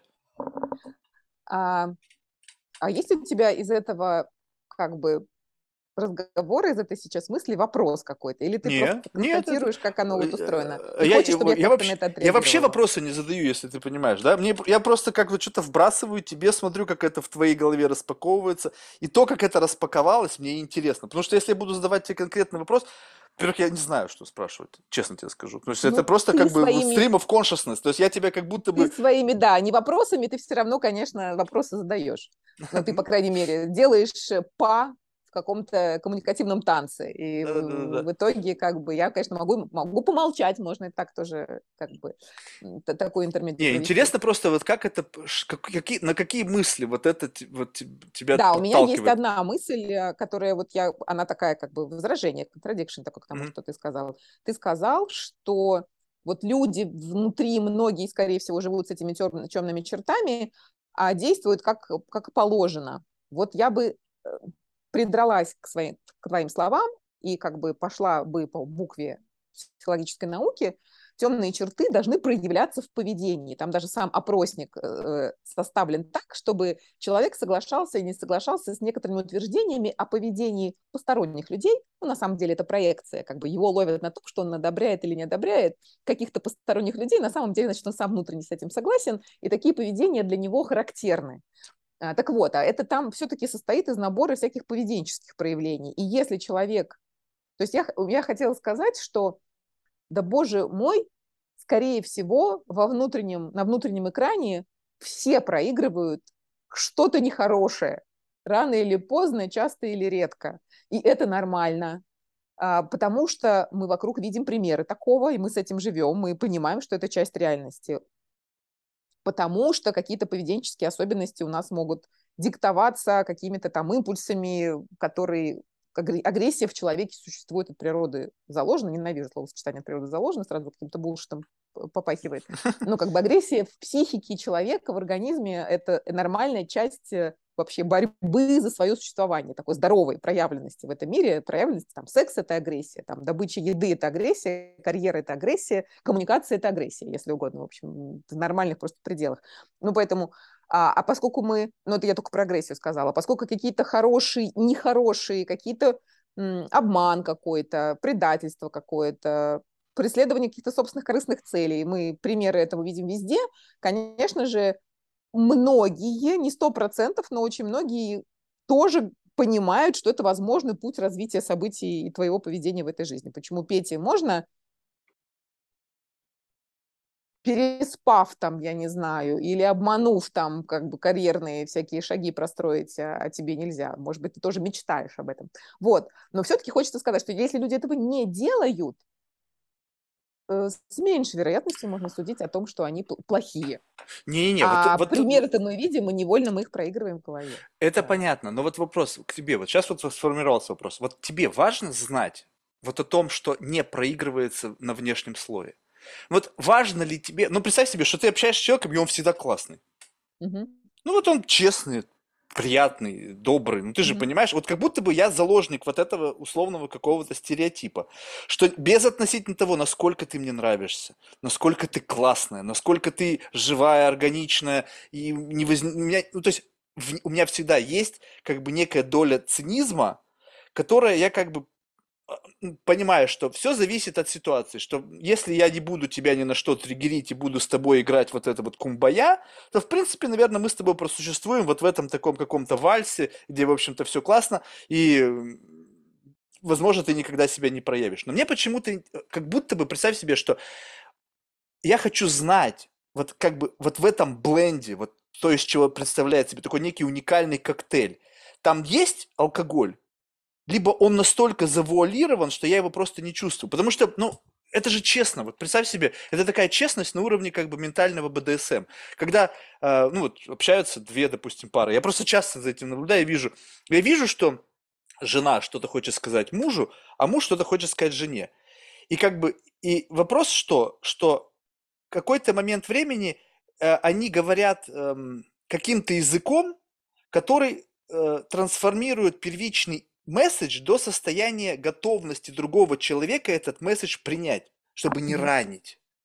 Но вот именно то, что ты хотел сказать, вот истина, вот, вот в первой инстанции, вот какая-то мысль, она записалась где-то, ты на нее смотришь, говоришь, о нет, такое сказать нельзя. Я хочу вот это слышать.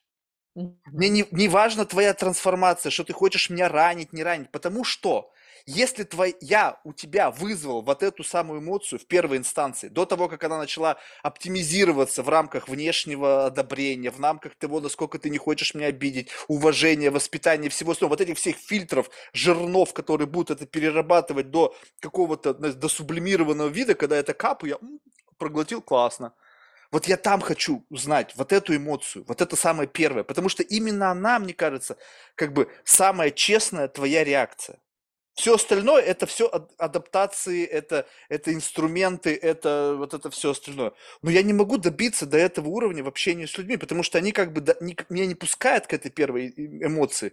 Они как бы, как бы ее постоянно, ну, как будто бы у этой мысли есть тоже градиент. То есть ты как бы раз и как будто бы не, не самую последнюю редакцию, а предпоследнюю. Ну или пред, предпоследнюю. Но это всегда не, не, не аутентичная мысль. Ты уже ответил на как бы эту проблему, ты как бы описал ее с другой стороны, как мне кажется. А, у меня такой комментарий будет. А, вот ты сказал, что ты видишь во взаимодействии пар каких-то, да, вот эту вот базовую интенцию и как она там красиво посыпана красной икрой оказалась, и черной тоже, в общем, уже mm-hmm. можно поглотить совсем не то. А, так вот, самые истинные эмоции вообще-то возникают в самом близком общении между людьми. Там всякое может быть, и агрессия, и раздражение, и усталость, и бесит тебя, что этот человек не понимает тебя так, как бы ты хотел, чтобы ты его, чтобы он тебя понимал, не, сл... не помнишь, что, о чем ты его попросил, сказал угу и забыл. Вот это вот все, значит, твои потребности, значит, по отношению к нему он не удовлетворяет так, как бы ты хотел. Или как он делал 10 лет назад, не знаю, когда вы начали встречаться.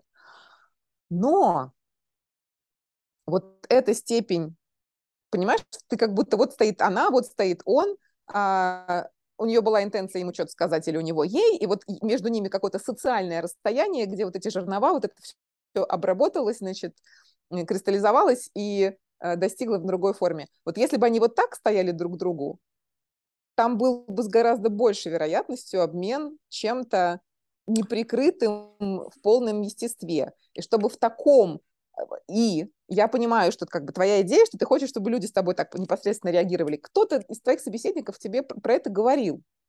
Может быть, даже не один человек, что достичь вот этой вот близости, вот этой вот отсутствия панцирей, а, вот этой вот как бы обнаженности, для того, чтобы так произошло, нужны годы. Это вот так вот не делается. Mm. Ну, потому что я ты понимаю. должен абсолютное доверие к человеку испытать. Ты должен чувствовать себя с ним в безопасности. Ты должен а, пред, предвосхищать от взаимодействия с ним как бы вот это полное принятие тебя любого. А до этого мы все немножко боимся, мы все немножко боимся подстав каких-то, каких-то неоправданных Слушай, ожиданий. Не, ну это вот я все, понимаю. И мы защищаемся. Это-то я понимаю. Но вот представь себе, как эта ситуация выглядит для меня. И у меня опять визуальная картинка, чтобы можно было понять. Это представь себе, что то, о чем ты... Представь себе, что я могу представить себе человека в виде некого дома. То есть я вообще люблю спрашивать людей, вот если бы ты мог бы себя представить в виде дома, опиши мне себя как дом. Потому что людям описывать себя сложнее, ну, наверное, потому что они не знают, как описывать. А дом и квартира, интерьер они могут легко описывать. Вот представь себе, что вот то, о чем ты говоришь, это когда годами, годами мы как-то постепенно с тобой продвижаемся в этом доме. Ты меня впустил в себе в гостиную, потом, значит, пустил себе там на кухню, потом в спальню, а потом, возможно, там в подвал, а в подвале там еще какая-то паник-рум, в паник-рум. И ты как бы меня постепенно постепенно как бы у меня появляется более высокий уровень аксесса к тем или иным закрытым mm-hmm. частям твоего дома. Mm-hmm. То есть как бы раскрывается это все постепенно. И действительно, если в обычном, в рамках обычного сценария ты ждешь, когда тебя туда проведут. А теперь представь себе, есть же как бы, ну, люди, которые могут туда ворваться, и просто начинать, как бы, как, как это у меня сейчас уже картинка представляется. То есть поначалу я начинал в подкасте таким образом. Я подхожу к этому дому, человек открывает дверь, и как бы, ну, Приветствую, Марк, заходи в гостиную. И все, и дальше мы, как правило, за эти два часа не уходим. Ну, то есть, как, mm-hmm. бы, как будто бы есть вот эти два часа, ну, видимо, в рамках моего какой-то скромных возможностей, я не могу продвинуться, и я могу только заглянуть из гостиной, если открыты двери, куда-то в более интересные места через вот такую щелочку. Плюс у твоего собеседника есть фрейм, как обычно проходит интервью, подкасты. Совершенно верно, вот да. Плюс, да, да, да, да, да, да. Вот, теперь я, я перестал ждать когда меня пригласят. То есть человек открывает дверь, и он как бы, Марк, привет, а я уже побежал.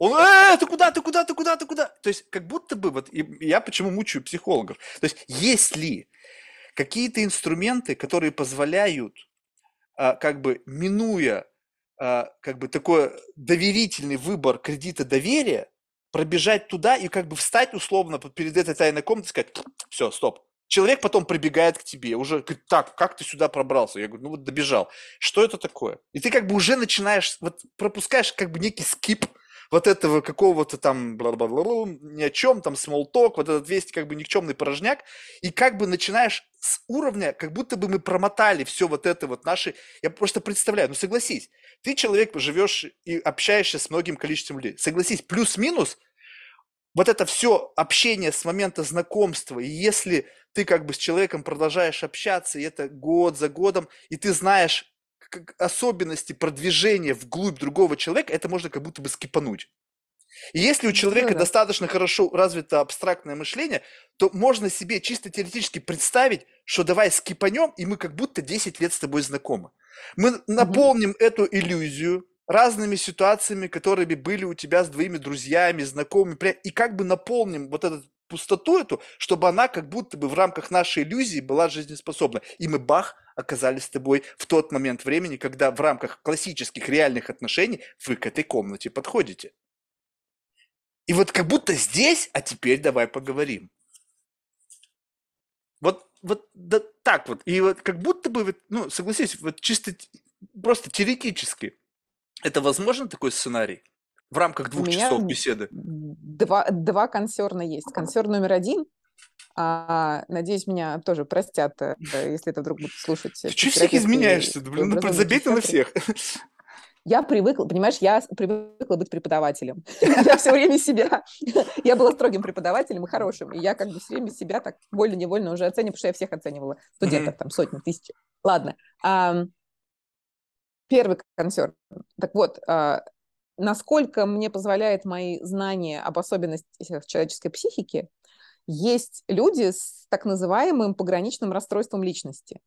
Люди с пограничным расстройством личности, характер... там у них это, как правило, какой-то очень негативный детский опыт, какая-то травма серьезная очень даже нередко могла быть. И там есть варианты поведения, но нередко это люди, которые несутся там в наркотики, путешествия стопом через, через Африку, на мотоцикле в Магадан, вот них к рисковым таким экстремальным порча себе здоровья, порча отношений с окружающими, в швах, в делах, отношениях, работах, деньгах, там, долг... ну, всему чему угодно, там, не знаю, 8 детей незаконных по всему свету, плевать ему на них. Ну, все что угодно может быть. И вот эти вот люди с этим пограничным расстройством личности, там одна из их проблем, у них были нарушены границы, их собственные, маленькие, там, в детстве, это может быть, например, насилие могло быть сексуальное. А у, у, человека не выстроилось вот это здоровое, на самом деле, то, что ты так как бы э, иронично осуждаешь, все вот эти слои, которыми люди, значит, социальными себя окружают, прежде чем куда-то там вглубь попасть, это все в рамках здорового формирования личности, все вот эти границы. Так это понятно. Вот эти... Что, я, да, я же это не отрицаю. Ты хочешь да. вжух, как бы, вот, я тебе э, нездоровый не, не совет такой даю. Тебе нужны люди, вот, которые способны то есть которые не способны к привычным вот этим человеческим отношениям, где есть рамки, где есть границы, где есть условные танцы какие-то, вот они такие беспредельные, они эмоционально беспредельные часто. И вот, может быть, а, с такими людьми ты мог бы общаться. Я, кстати, вчера думала, еще вчера, что, возможно, тебе был бы... Я, я понимаю, что такие вопросы уже задавал. Возможно, были бы интересны люди из экстремального спорта, рок-звезды, хирурги какие-нибудь, неонатологи или кардиологи, то есть люди, которые делают что-то на грани жизни и смерти. И вот, наверное, они могли бы хотя бы делиться таким опытом с тобой, и это уже было бы для тебя каким-то да, вариантом понимаешь, того, что ты ищешь. Я с тобой согласен, но это такое ощущение, извини, что перебиваю, просто я хочу сразу же, чтобы немножко отфреймить твою мысль. Когда тебя делают welcome, то это как будто бы не очень интересно. То есть это интересно с точки зрения, как, как знаешь, как, ну, как просто пос, а, а, прочитать что-то интересное, интересный факт, который как бы, слушай, Марк, хочешь прочитать интересный факт? Ты говоришь, да, хочу. Uh-huh. И ты берешь uh-huh. его и читаешь. И тебе uh-huh. как бы ничего не стоило столкнуться с этим интересным фактом. А теперь представь себе, классная метафора, вот когда люди, представь себе, это кольца, вот помнишь, была в детстве такая игрушка, такой круг, и там были круги, и в этих кругах был гэп небольшой такой, зазор для шарика. Uh-huh. Ты как бы крутишь, uh-huh. и они со всех с разных сторон. И вот у меня такое ощущение, что эти круги, которыми себя люди окружают, есть, и в них есть эти гэпы. Они, может быть, закрыты, но, по крайней мере, есть замок. То есть, как будто бы вот эти круги, там, как бы, да, ты как бы подведешь к человеку, как будто бы эти кольца выстраиваются по мере жизни. Раз щелк, щелк, как бы мы прямо с тобой движемся, и как будто кольца движутся нам навстречу, в нужный момент времени появляется дверь, ты еще раз делаешь переоценку значимости этого человека в твоей жизни, говоришь, окей, пойдем дальше, и так далее. Но эти двери, они существуют безотносительно к того, готов ты меня туда пускать или нет. Они как будто бы есть. И вопрос того интересного опыта заключается в том, чтобы быстро начать двигаться и искать эти двери, и иметь инструменты для того, чтобы их открывать. Щелк. И Ой, дальше пошел. Спросить, зачем? Зачем? Зачем тебе такая штука? Блин, ну вот как бы задай такой вопрос человеку, который прыгает с парашюта, либо ездит, блин, я не знаю, там на, на мотоцикле с горы, блин, со скоростью 100 км в час через пересеченный лес. Зачем тебе это надо? Ну, блин, какая-то какая внутренняя мотивация, которая вот меня драйвит, мне Тахир Базаров уже сказал на это, или подожди, Илья Смолов мне сказал, ты, говорит, хочешь, тебе нравится э, ментальный стриптиз. То есть, когда... По-моему, это Александр Георгиевич, да, Александр Григорьевич, скорее мог сказать, да, да. по-моему. Это... Вот, то есть, как бы, вот он сказал, что тебе, как бы, нравится, когда люди перед тобой как бы обнажаются в, в таком своем первородном состоянии. Потому что, по сути, у меня вот, это как может быть моя иллюзия, что когда я разговариваю с человеком, у меня возникает вопрос, с кем я сейчас разговариваю, даже сейчас, в рамках разговора с тобой. Вот есть то, что ты мне говоришь, и есть то, что ты обо мне думаешь. И у меня mm-hmm. и есть, я сто процентов уверен, что между этим есть гэп.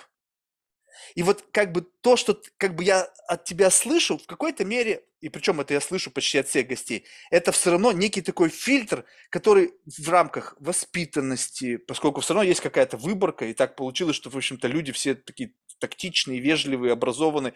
И, и это, вот эта тактичность, вежливость и образованность, она лишает меня возможности услышать то, что ты в действительности на это все обо мне думаешь. И поэтому я стараюсь найти способ как бы пробраться к тем мыслям, причем эти тоже слой этих мыслей, да, как бы они а, один, два, три, четыре. И когда я начинаю чувствовать, что ага, вот эту мысль, и я как будто бы даже замечаю, что человек эту мысль мне выдал, но на самом деле он не хотел ее выдавать, и у него приходит как бы последующее, через долю секунды осмысления, блин, нафига я это сказал? И вот в этот самый момент я понимаю, вот оно, я прошел через одну дверь. Но как бы, когда это вот прямо ошеломляюще, когда это было пару раз, когда я понимаю, что я просто ворвался в какую-то дверь, и человек просто осознал, что он как бы сказал, и как бы и вот эта доля секунды, потом начинаются инструменты защиты, как бум-бум-бум-бум-бум-бум, там отыскивают сразу же... Ну, Рационализации. Да-да-да-да, там и, и так далее. Но вот это вот как раз момент проявления настоящести, потому что если ты человек, который постоянно общается, ты преподавал, у тебя огромное количество э, информации в голове, назовем это грубо, но заготовками, какие-то в нужный момент времени ты вставляешь какой-то блок из какого-то материала, презентации книги, и она идеально впадает. Щелк! И ты как бы пум, пум, пум. Но вот момент создания как бы мысли, в момент ее рождения. И вот когда ты видишь момент рождения мысли, вот оно вот прямо чувствуешь, что этот человек впервые об этом задумался. Вот прям впервые. И на твоих глазах рождается мысль, а рождение этой мысли, оно инфицировано тобой. У тебя нет времени его... Да, ты быстро подшкурила, как бы привела до, опять же, используя внешнюю валидацию, понимание, какой она должна быть, но ты на скорую руку это сделала. И вот в этой мысли я начинаю чувствовать привкус тебя настоящий. М-м-м, вот это интересно, вот этого вкуса до этого момента я в тебе не чувствовал. Знаешь, было все или там пресно, или очень сладко, или кисло, и горько, а тут раз и какая-то такая уникальная черта тебя, и думаешь, блин, как классно две ассоциации. Давай. Первое.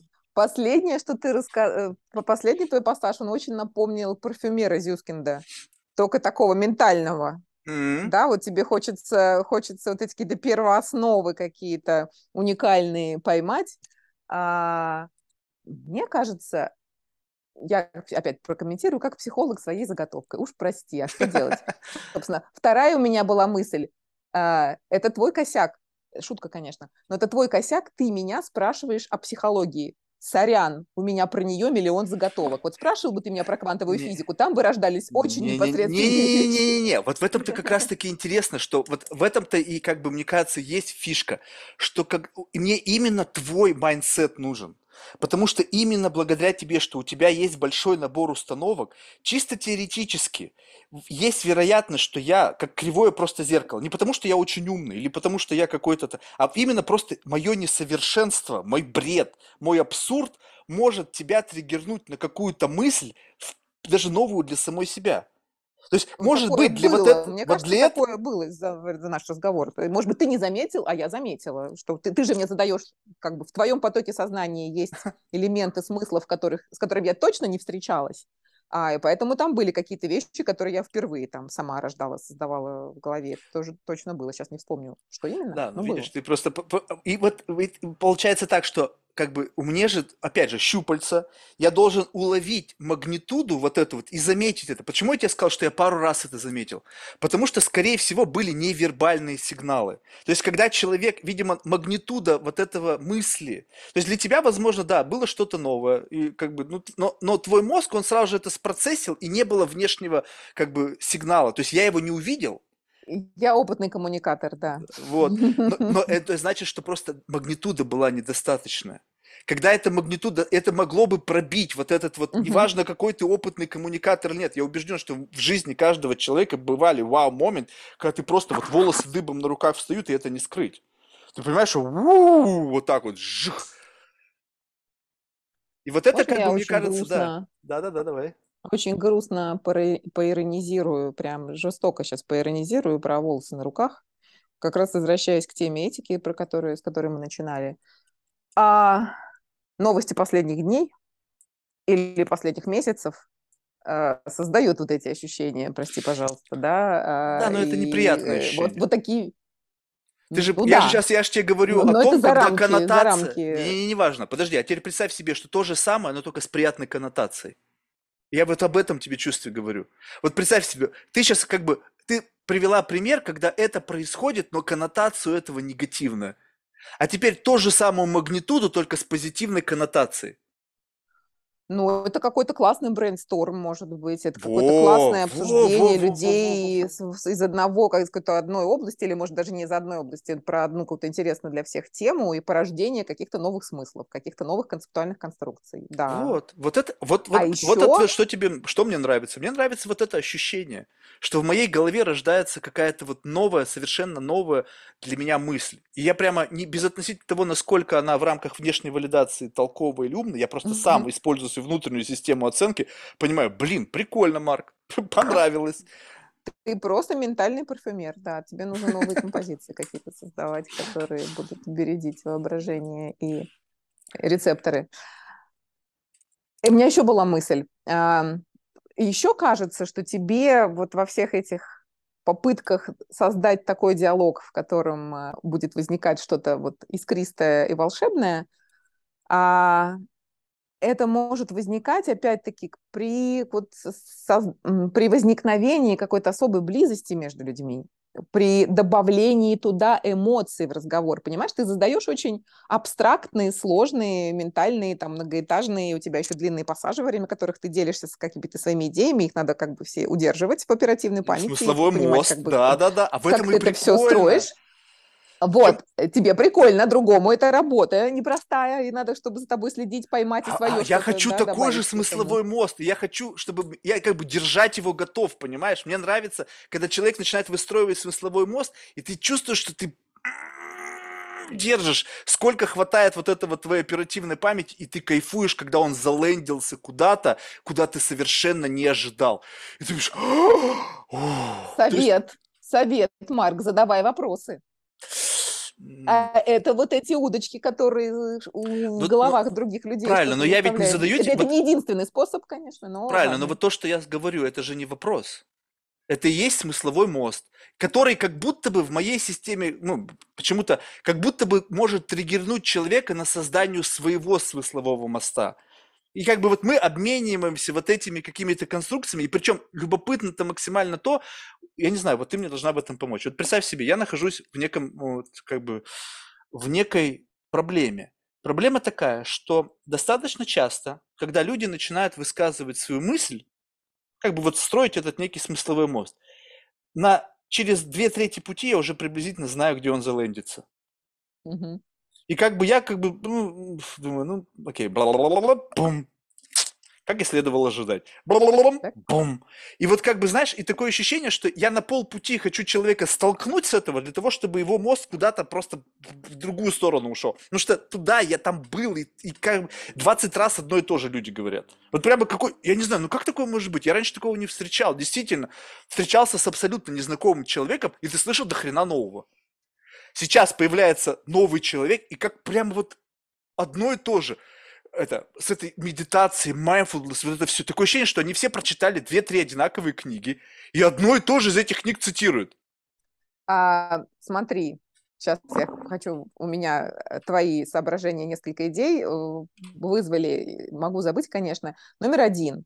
Ты в основном берешь интервью людей из одной тусовки, плюс-минус. Она довольно большая, она разнообразная, разноцветная, но эти люди общего какого-то mindset а, они правда читают одни твиттеры, одни книжки, и это неплохо на самом деле. Смотрят одни фильмы, и вообще наша культура сильно глобализовалась, и как бы очень требовательный мейнстрим, интеллектуально-эмоциональный во всей вот этой тоже как бы тусовке фаундеров, каких-то консалтеров, плюс-минус, и даже, может быть, ученых. И ты, может быть, просто твоя проблема в том, что ты ходишь по полю одного как бы вот ну по одному полю пусть разнообразному но это одно поле тебе надо говорю идти к спортсменам например или Спортсмены не детям идут. каким-нибудь или еще ты же понимаешь, что здесь очень важный момент, что здесь как бы сформировалось некого прокрустово ложа.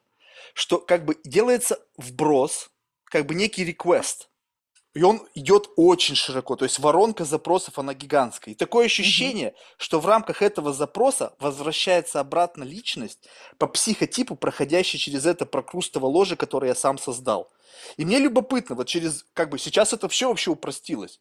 То есть есть форма, есть одно и то же приглашение, есть разные варианты, созданные мной, как отвечать на вопросы. То есть есть тупиковые ветви, когда кто-то спрашивает, какое количество просмотров. Я говорю, София, руби, контакт, все, неинтересно. Много вопросов, там что-то как-то, руби, неинтересно. То есть yes man, yes woman, too many questions man, too many questions woman, no. То есть, mm-hmm. и как бы автоматически получается некое прокрустово ложе, куда проходит определенный тип людей. Но что получается, что если через это прокрустово ложе проходит определенный тип людей, то они все заложники одного mindset а, получается? Они, а может быть, они заложники твоего mindset а? Может быть, тебе взять соавторы очень и похожего на тебя человека, и вы будете порождать уже какие-то Мотивации не найду, я не найду человека с подобной мотивацией. То есть ты же понимаешь, что как бы у меня нету мотивации, я как будто бы просто от этого кайфую. Оби- заставить человека другого в разных... То есть я, у меня бывают записи в 3 часа ночи, в 4 часа ночи, там, в 2 часа ночи, в день. Но, то есть я просто готов в любой момент включиться ради вот этого кайфа. Другой человек, он скажет... Кому это надо? Собери 10 таких. Подожди, собери 10, попробуй по 4 раза с каждым. А вдруг ты поймешь новый кайф, это будет 3D вообще версия, когда три человека разговаривают, это не хуже, чем два, а может быть и интереснее. У меня ну было ну, ладно, так. Это был, У меня было недавно подкаст с двумя девушками сразу же. Но ты знаешь, я чувствовал, что я разрываюсь, потому что как будто бы два разных мира, и мне каждый был интересен, и я понимаю, что если я концентрируюсь на этом, как будто я чувствую, что этот мир как бы ждет своего внимания. И вот я разрывался, то есть мне, мне было тяжело. Mm-hmm. Именно когда один на один, это такой некий, как бы некий фокус. Это как раз-таки та возможность вот пробраться, вот этот лабиринт фавна, вот зарыться, чувствовать максимально вот этот вот момент беседы, когда начинаешь вот ощущать, что вот человек скучает, человеку неинтересно, человек думает, какого хрена он еще сюда пришел. Ты знаешь, это же ну, как бы приятно это, то есть это дико звучит, но это приятно чувствовать. Потому что ты понимаешь, что как бы в этот самый момент как бы, ну, человек тебе транслирует одно, на самом деле он чувствует другое, и ты прекрасно понимаешь то, что ты ему говоришь, что слушай, покажись, проявись. Он как бы сопротивляется, но, но он всеми силами показывает, что именно это и сейчас и происходит. У меня гипотеза. Mm. А, ты а, разговор ведешь о сложных, абстрактных, ну, со мной так было, да и вроде в каких-то других разговорах тоже. Разговор ведешь про сложные абстрактные вещи, такие ментальные, интеллектуальные конструкции, которые требуют там образования, языка, умения это все как бы связывать, находить какие-то интересные ассоциации. А на самом деле под всем под этим ты ищешь эмоции от людей. Сто процентов, вот да. такой вот перевертыш. А далеко не все люди умеют или хотят, а, играя в игру мы сейчас прокручиваем разные сложные ментальные интеллектуализации, а, ладно, это масло масляное, интеллектуализация или ментальные конструкции, а мало кто одновременно с этим какие-то эмоции способен э, шерить или даже успевать порождать, Правда, ты ловишь вот такие интеллектуальные эмоции, ты как бы ловишь какие-то ага-реакции, какие-то инсайты, какие-то яркие вроде бы порождения разговора, но вообще-то ты ловишь еще и эмоции эмоции, такие трушные человеческие переживания. А такими трушными человеческими переживаниями опять-таки делятся в минуты интимности, whatever it means, просто, вот, просто близкого разговора старых друзей дома на кухне, там, под гитару с чаем. А это опять-таки требует времени. Ты да, собираешь, вот... ты хочешь сделать шорткат там, где природу, ну, социум и природа особого шортката не заложили. Окей. Или он возможен в очень редкие моменты. У меня еще была идея, Да-да. никогда так не делайте, наркотики как, как бы способ снимания тоже вот этих вот О, каких-то я, я, так дел, я так делаю всегда. Ну, то есть, у меня есть отдельная версия, где я там это употребляю для того, чтобы мой разговор был еще на трех этажах разных марков, там, которые получают... Вам надо, чтобы и собеседники... Надо, чтобы собеседники... Это что, такая стигматизация, блин. У меня один, два раза было в случае. Один человек однажды, я его убедил выпить, и это была замечательная беседа. Ну, потому что он на, на территории России находился. И один собеседник был в Калифорнии, там это разрешено. Но это два раза за 600 почти эпизодов. И такая стигматизация, ты чё, ай-яй-яй, нельзя никак. Come on, ну, блин. Ну, ты не записывай это, сделай для себя home collection Блин, будет, если ты хочешь какие-то такие... а, Я знаешь, какой... советы уже начала давать. Да, да, ты знаешь, у меня какой есть э, как бы способ, инструментарий. Вот ты сказала, что это должно происходить, опять же, на уровне как будто бы вот, ну, долгого времени, там, каких-то кухонных разговоров, там, привязанности, ощущения с какой-то, знаешь, такой уверенности, э, сейф зон, да, да-да-да. безопасности и так далее. А теперь представь себе, что как это может быть?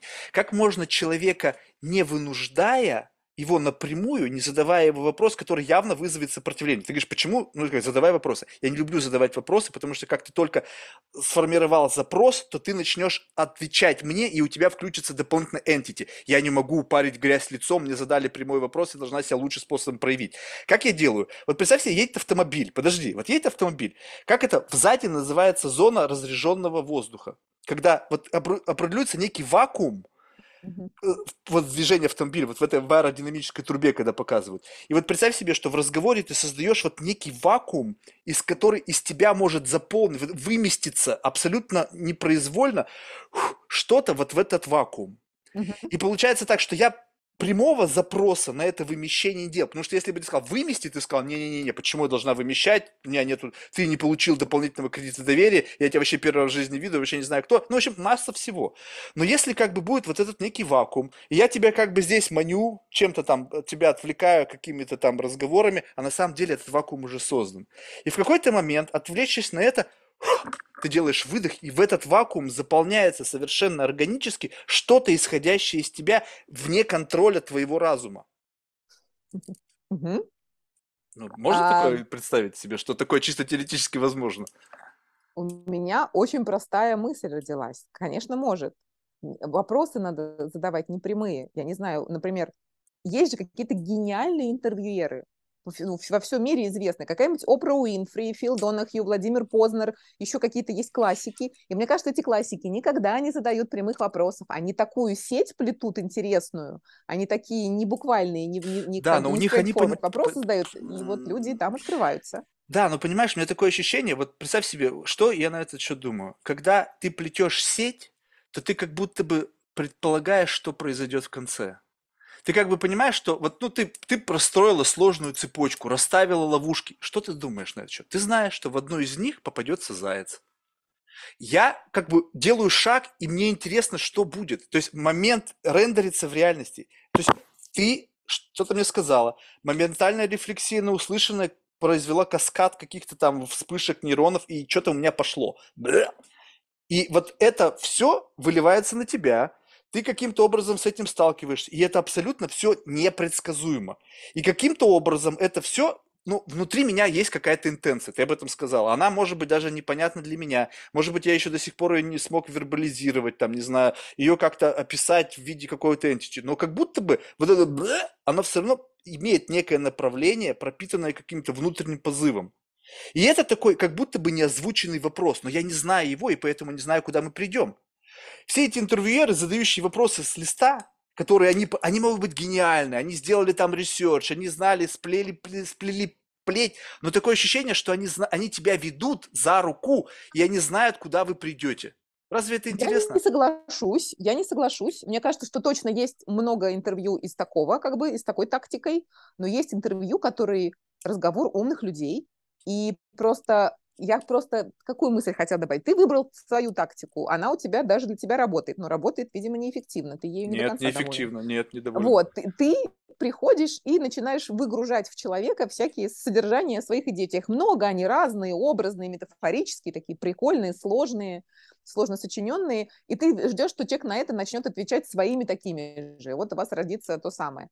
А человечество изобрело давно другой вариант. Можно задавать straightforward вопросы, и там будут односложные ответы, и, скорее всего, вы как бы очень поверхностную какую-то картинку увидите. А можно задавать вопрос, начинать с простых вопросов, как раз устанавливать контакт. Ты знаешь, как психотерапия. Устанавливать контакт, э, не- ну, какое-то, какое-то время уйдет на вот это доверие. Возможно, надо самораскрыться как-то не очень нагрузно, а потом задавать вопросы-то потихонечку, протаптывая к этому человеку. Два часа не хватит. Ты же забываешь, что есть хронометраж двухчасовой. Нет, два часа, и, ну, мне кажется, что, блин, а, познеровские интервью, я в своей жизни крайне мало смотрела интервью Опры, или давно это в моем детстве было. Короче, у Познерова интервью, условно говоря, есть он умный, мудрый, образованный человек. Он протаптывает Правильно. за 40 минут интересной дорожки к людям. Да, но что, вот, вот, вот, вот, вот что происходит? Когда один умный человек разговаривает с другим умным человеком, они задают друг другу умные вопросы, и наружу выходит какой-то прямо гениальность. Вот это все, это как раз-таки продукт не тебя настоящего, а продукт профессионала, эксперта, не знаю, еще кого-то, но не человека, живущего внутри. Не человека, который сидит перед за пультом и как бы думает, нифига себе он там наговорил. А этот сам момент какой-то вот, это вот личина. Представь себе, ты Познер берет у какого-нибудь профессора, того же Осмолова, да, у них было интервью. У Осмолова, блин, 50 лет практики, там такой, у него вот этот вот фасад огромный, репутационный, знаний всего, и там все равно... Он еще говорит очень красиво. Естественно, там куча всего там вплетено и так далее. Но вопрос в том, что, ну, как бы понятно, что Познер из него извлек больше, потому что у него просто, опять же, больше мастерства извлечения. Но именно когда ты задаешь вот эти вот, хоть и хитро сплетенные какие-то многослойные вопросы, этот вопрос для человека всегда как, как а, аларм. То есть ты меня что-то спросил, и кто будет отвечать? То есть представь себе, в момент задавания вопроса у тебя есть какое-то количество субличностей, да? И есть один микрофон, который будет кто-то один из этих всех субличностей отвечать.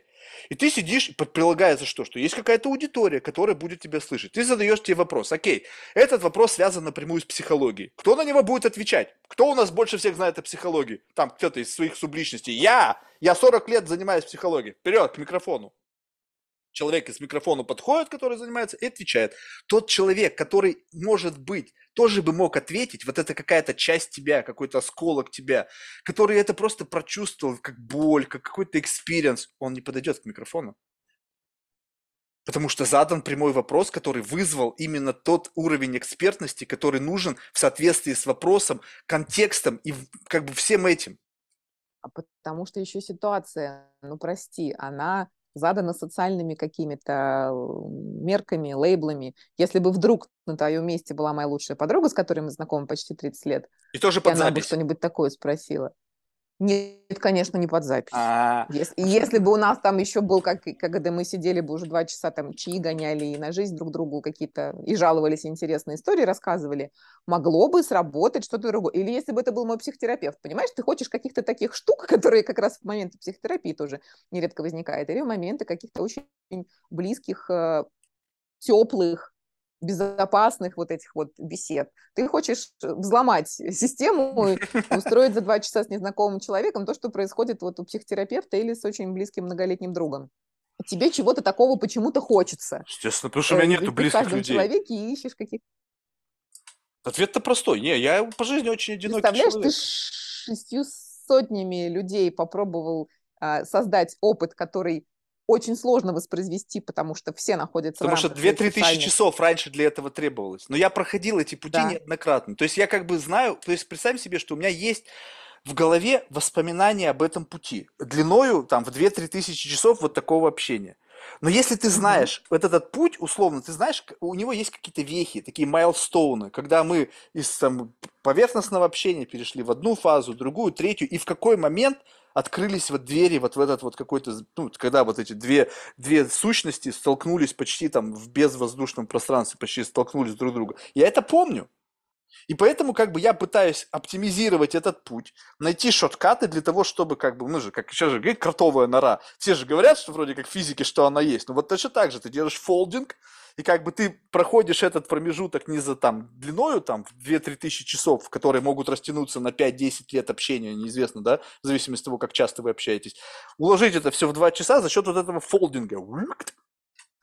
А сейчас я тебя расстрою, хотя я скажу банальную вещь, а может не расстрою, ну не знаю, вот мне хочется тебе такого. А ты знаешь о том, что физические метафоры к психическим или к социальным процессам дело неблагодарное, а, потому что социальные системы гораздо сложнее устроенные, чем физические. Если как бы можно найти шорткат э, в пространстве физическом, Пока не нашли, говоря, это же не так уж ну, просто ну, как бы нору создать. теоретическая модель, там, и вообще, в принципе, э, нередко там физики думают, что люди или там общество устроены так же, как там атомы, значит, болтающиеся там где-нибудь или молекулы в какой-то там единице массы. Фигня это все. Люди устроены гораздо многомернее, сложнее, имеют собственные интенции, имеют отношения между собой. Эти отношения могут поменяться в секунду, они очень сложные, многогранные. А, и, в общем, ты как бы хочешь применить хак из физического мира к миру социальному, в котором нужны эти 2000 часов. Вот в неприкрытом, да, без ну вот смотри, тот же ну, Смолов что сказал? Нужно. Что же он сказал мне? Вот что мне дало, как бы, что наполнило мои паруса? Он мне что сказал? Что цель рождает орган. Что, да. скажем так, что если я условно поставил себе цель, пусть она выдуманная, Марк, ты просто ее себе выдумал, с чего ты взял, что это вообще возможно? Да пофиг. Вот почему-то я решил, что окей, я могу достигнуть в результате 10 тысяч часов, которые я обозначил как некий бенчмарк, да, вот, что можно попытаться, то есть как будто бы ты настолько тренируешь вот эту штуку, что в какой-то момент родится нужный орган, который позволит мне как бы вот за, сделать ассессмент очень быстро в силу того, что ты сама сказала, что уже есть предустановки, люди скидывают биографическую справку. Там есть определенные фишки, да, когда я смотрю, там, вот это, допустим, даже взять там, open mindedness level, и я написано четко, что 10 это Бог, и все ставят 9-10 и думают, твою же мать, люди вообще не вникают в то, что они там отвечают, куда они тыкают, эти звездочки ставят, или им просто похер, либо они стебутся, либо они троллят меня, ну, не, вообще не важно. Не и помню, как... что я поставила. Я сейчас скажу. Возможно, 8. Сейчас посмотрим. Ну, скажи. Восемь. На грани. Да, ну понимаешь, ну вот у меня, допустим, четыре. А еще у меня гость будет в воскресенье, он поставил один. И вот как Вау. бы один, я даже понял, что где-то я, наверное, четыре-то я на себя слишком много взял. Ну, как бы надо было написать, что один you are dead, а десять это божественная open mindedness. То есть я поставил себе 4, но я сейчас честно признаюсь, что, наверное, где-то все-таки, наверное, 2. Все-таки я не совсем мертвый. Хотя мне будет интересно, в воскресенье мы с ним поговорим, с человеком, почему он поставил один, у него богатый психоделический experience, там у него и практики, психология, там, в общем, буддизм и все остальное. Там я посмотрю, почему а один. Но 8 это тоже на грани. Ты ж ты за два шага я, да, до Бога. Я, я, я могла, значит, себе я заслужить понятие open-mindedness разные люди понимают абсолютно по-разному. Ну, божественно это все одинаково шкала... понимают. Там же написано, как бы, что там написано? Что там написано божественный open mind, это 10. То есть это получается, ну, что вот у Бога десятка с точки зрения э, open mind. А что такое Бог? А давай подумаем о том, что такое Бог. Это некие экстремумы. Некие экстремумы, когда а что один... такое божественный экстрем? А что такое, а, а кто рядом, а что такое? Окей, okay, я тебе скажу. Вот давай так, вот когда ты готова принять насильника, убившего и съевшего ребенка. Господи, вот это у тебя open mind? Нет, подожди, ну Бог ведь, для Бога-то все равны. Все дети Божьи. И он как бы любое несовершенство человеческой природы, поскольку это плод его творения, готов принять. Мне кажется, что это open-mindedness. Я почему-то думала, опять же, в психологических тестах есть понятие open-minded, и я знаю, что это такое, и я еще знаю, что у меня по ним всегда высокие оценки, и я это себе себе 8 скромно поставила, потому что у меня всегда там. Ну вот, сори, у меня такой не, ну сейчас безотносительно. Да? То есть понятно, что тут нужно, может быть, было больше. Короче, у всех это может быть очень разное, а кто-то, может быть, думает, что он open-minded, он может э, пойти на нудистский пляж. Или это для него прям уже 10. Ну вот в его жизни он даже больше ничего не подумал. Он да, но ты же понимаешь, что сказал... вот это как бы критерий складывается из многообразия. То есть если ты open-minded в том, что ты можешь пойти на пляж нудистский и совершенно не можешь человеку сказать правду то, что ты о нем думаешь, усредняй это, и в какой-то момент ты получишь среднее значение твоей open-mindedности. То есть у тебя здесь 1, а здесь 10, ну среднее значение это 5, да? То есть как Пришел бы... Марк и всем меряет их open-mindedness. У тебя, между прочим, своя собственная шкала, которую ты навязал сказал всем, и да, да, да. Судит. Да, ну, по, ну в этом-то и фишка, что получается, что я как будто бы приглашаю всех в некую метаверс. Представь себе, да, у которого есть какие-то свои законы физики. Вот этот уровень open да, то, что ты разрешаешь, как бы, ну, какие-то forbidden там topics, да, там то, что ты, о чем бы ты хотела поговорить, то, что ты о себе пишешь и почему ты это делаешь. И как бы все дает некий слепок. Если ты постоянно на это смотришь, и это постоянно в одном формате, то когда ты это растя... на... На... насаживаешь в большом количестве, то как будто бы получается, можно нужно делать как бы типо, типологизацию, да, то есть как бы дын-дын-дын-дын. Соответственно, если верить Асмолову и рождается орган, то ты уже изначально в рамках этой типа как бы архетипирования, да, ты уже представляешь плюс-минус, кто перед тобой сидит. То есть, по крайней мере, как, где у него wire, в какой bubble, какой mindset. И ты начинаешь его общупывать, понимаешь, где плюс-минус, как бы вот у него, как у него устроена вот эта внутренняя архитектура его вот здания, вот этих чертогов его разума. И ты как будто бы можешь сократить это время до вот как раз-таки хронометража двухчасового. Но не знаю, сколько У меня очень важное а, возражение понял. Александру Григорьевичу. Давай.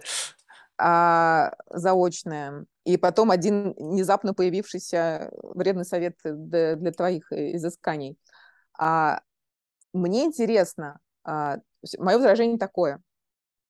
Мне кажется, что поскольку ты хочешь вот сделать какой-то шорткат в области человеческой коммуникации, коммуникации двух людей, а, ты выращиваешь в себе орган как бы из, из интенции, как бы из цели и практики, но это же двусторонняя история.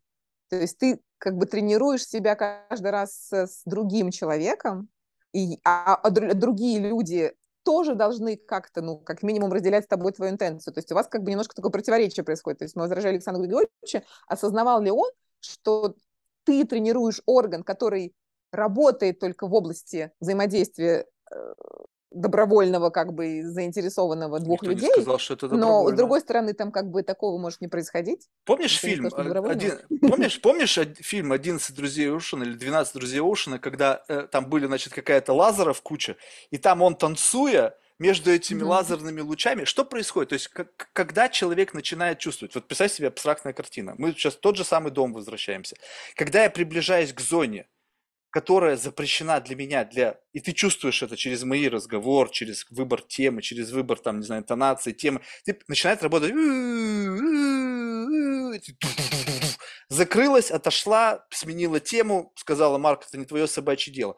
А что, если ты не чувствуешь, что я вот так вот блик, блик, блик между этими лазерными лучами и ничего не срабатывает? Ты не чувствуешь, что я куда-то проникаю, и потом такое ощущение. Ты стоишь, и как бы мы, о чем ты говоришь, а я тебе на ухо шепчу. Енина, я уже здесь. Что ты в этот Ужас момент? какой. Ты уже не в Ужас. состоянии ничего изменить. Я уже тут, я настолько близко, что шепчу тебе в ухо, и что тебе остается? Ты можешь испугаться, но сказать, ну блин, и я тебе шепчу ведь что? Я здесь не для того, чтобы причинить тебе вред. Я изначально всем готов сделать дисклаймер. Ребята, у меня нету задачи не причинить боль, не оскорбить, не обидеть никого. Ну как еще сказать, что у меня абсолютно искренние интенции? Примите меня как просто человека с больной психикой, у которого есть странные увлечения, но они не погружение в этого, в любого гостя не, должно быть как бы, ну, как бы расслабься и получай удовольствие. То есть как бы, ну, можно сопротивляться, и тогда действительно это будет какая-то борьба. Но в этот самый момент у меня почему-то складывается ощущение, что ты сам можешь для себя что-то интересное открыть. То есть это путешествие, которое привело тебя куда-то, и самого же собственного, просто ну, очень много люди заложники чего? Они приходят меня чему-то научить. Совершенно правильно, потому что у людей больше experience а, больше экспертизы, они профессора, ученые, там, преподаватели, суперпредприниматели, окей, я не спорю с этим.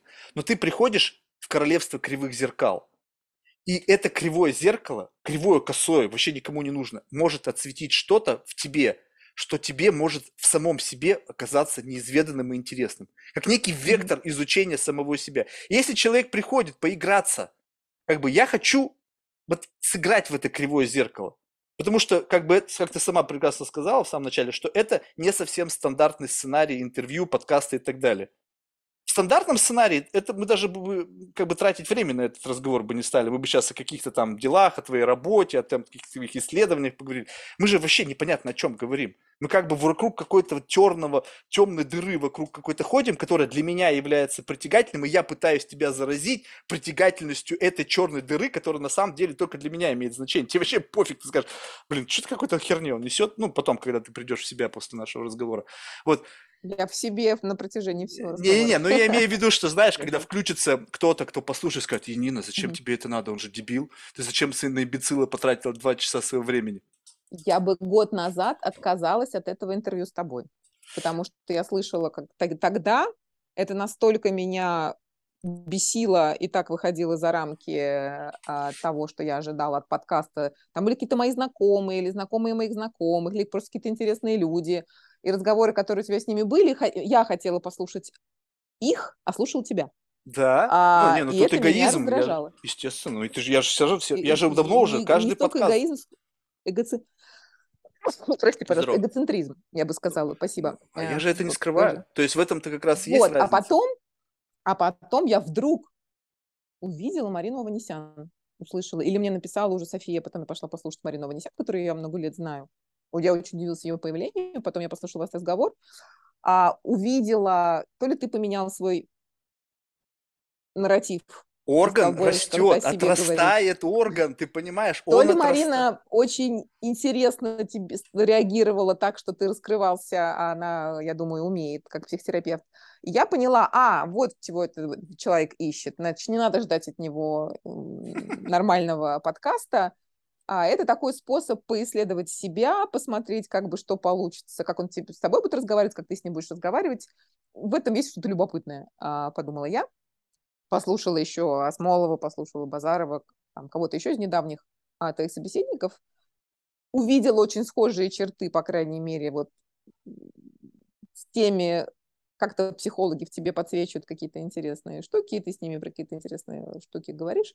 Я решила, ну ладно, а, я уже увидела другую как бы подоплеку, другую, другой формат, что ли, в этом во всем. А, Марк хочет поизучать себя при помощи людей, которые в этом экспертные. Окей, Не факт, что экспертные. вариант. Экспертные просто нужны в том числе. Потому что ведь как бы, согласись, это как бы, вот оно, угол обзора должен быть 360. То есть это должно Это, быть конечно, объемное недостижимая, но хорошая цель, да. Не, ну понятно, что недостижимо. Но вопрос того, что если ты даже не пытаешься, то у тебя все равно будет, как вот всю жизнь будут шоры. Ну, всю жизнь.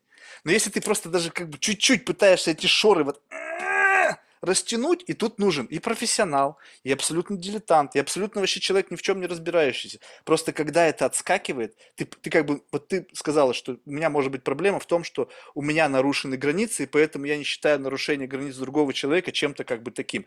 Я тебе могу сказать, что я сам не знаю до конца своих границ. У меня эта контурная карта еще не до конца прорисована.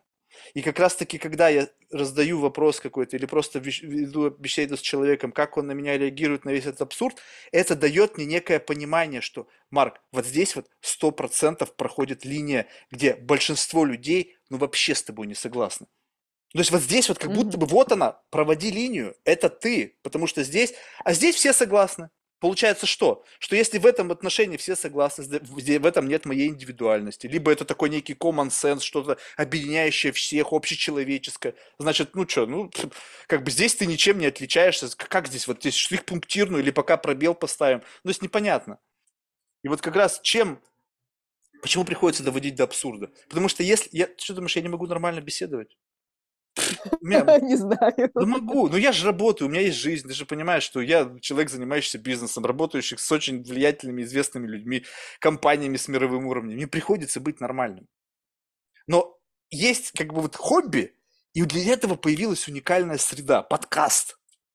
И вот оно.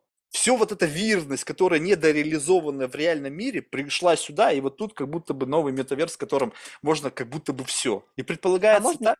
Да-да-да. Можно тебе вопрос задам? Мгм. Как бы в дугу, но может показаться, что не в дугу. А был ли у тебя опыт психотерапии? Нет. Вот мне кажется, за годик, пару раз в неделю можно, а может быть даже быстрее найти свои ответы на эти вопросы про себя, свои границы. Там, может быть, не будут какие, там будут, там будут свои инсайты, они будут про тебя, что классно, и просто специальный обученный человек будет э, час э, в неделю или два часа в неделю разговаривать о тебе, исследовать тебя вместе с ним, щас А что знать, происходило? какие есть Ты правила. хочешь сказать, что сейчас происходило что-то другое? У меня это и есть. Сеанс психотерапии длиною в подкаст. Неважно, кто ты, профессиональный ты психотерапевт, либо просто человек, который меня слушаешь, какая разница? Все происходит именно так, как ты описываешь. Я с этим не спорю, это так и выглядит там со стороны, особенно когда у тебя собеседники с психологическим образованием, они как бы умеют, у них дорожки там протоптаны, слова находятся, и процессы они понимают. Но э, э, никто из них как бы не с тобой не занимался настоящей психотерапией, а совсем неправильная техника безопасности, условно говоря, когда это делают просто люди как собеседники. То есть идея такая, что психотерапия – это правильная, как бы, как это, сеттинг, э, правильная техника безопасности. Человек умеет водить за ручку по вот этим дорожкам исследования себя, и вдруг это будет для тебя эффективнее, чем ты, чем ты ведешь незнакомого человека по каким-то дорожкам без техники безопасности и по там наитию а не проучившись этому 15 лет. Да, ну вот так в самом конце. Вот знаешь, вот я тебе что могу сказать на этот счет. Вот представь себе, что, ну, помимо того, что вот есть какая-то странность, да, ну, невежественность, то есть все, что вот ты видишь, да, эгоцентризм там или еще что-то. У меня очень... Кстати, про невежественность я не говорила. Ты не говорил, я про сам про себя говорю. Нет, я про сам, я знаю просто. От невежественность в том плане, что отрицание авторитетов, вот, вот в этом как бы ключе невежественность. А, ну, Понимаешь? Вот, то есть, и как бы... Э, причем я причем это опять же рационализировано. Не то, чтобы я думаю, что человек, который проучился там, прозанимался этим 40 лет, знает меньше, чем я. Не-не-не. Я просто говорю, а что если? А что если все, что вот это есть, неприменимо в рамках моей вот этой вот виртуальной реальности, психологической реальности, которую сам для себя создал? И ты как бы приходишь со своим законом физики, а он правильный. Все с ним согласны. Но ты приходишь в мир, который я сам себе... Я живу, возможно, в иллюзии, и мне нравится. Какая разница? Если я получаю удовольствие от этой иллюзии, которую я сам себе создал, в котором свои какие-то законы физики, свои какие-то картовые норы, все делается так, и это не вредит моей жизни, это не вредит посторонним, возможно, навредит гостям, да, в какой-то мере, то какая разница? Так вот, и плюс ко всему к этому у меня очень богатый опыт психоделических всяких, знаешь, этих трипов, который mm-hmm. как бы дал мне ответы, опять же, вероятность того, насколько эти ответы честные, правильные, вообще имеющие смысл с реальностью и соотносящие с какими-то базовыми моделями психологии, там вообще жизни, там социологии и так далее. Но когда я разговариваю с многими людьми, и пусть это даже какой-то психолог, и когда он мне что-то говорит, бывает так, что я... У меня были же просто беседы с людьми, где я не чувствовал вот той самой глубины, которая мне нужна. И как человек, не бывавший на грани безумия, не заглядывая в пропасть безумия, может разговаривать с человеком, который любит туда ходить просто потому, что это доставляет удовольствие.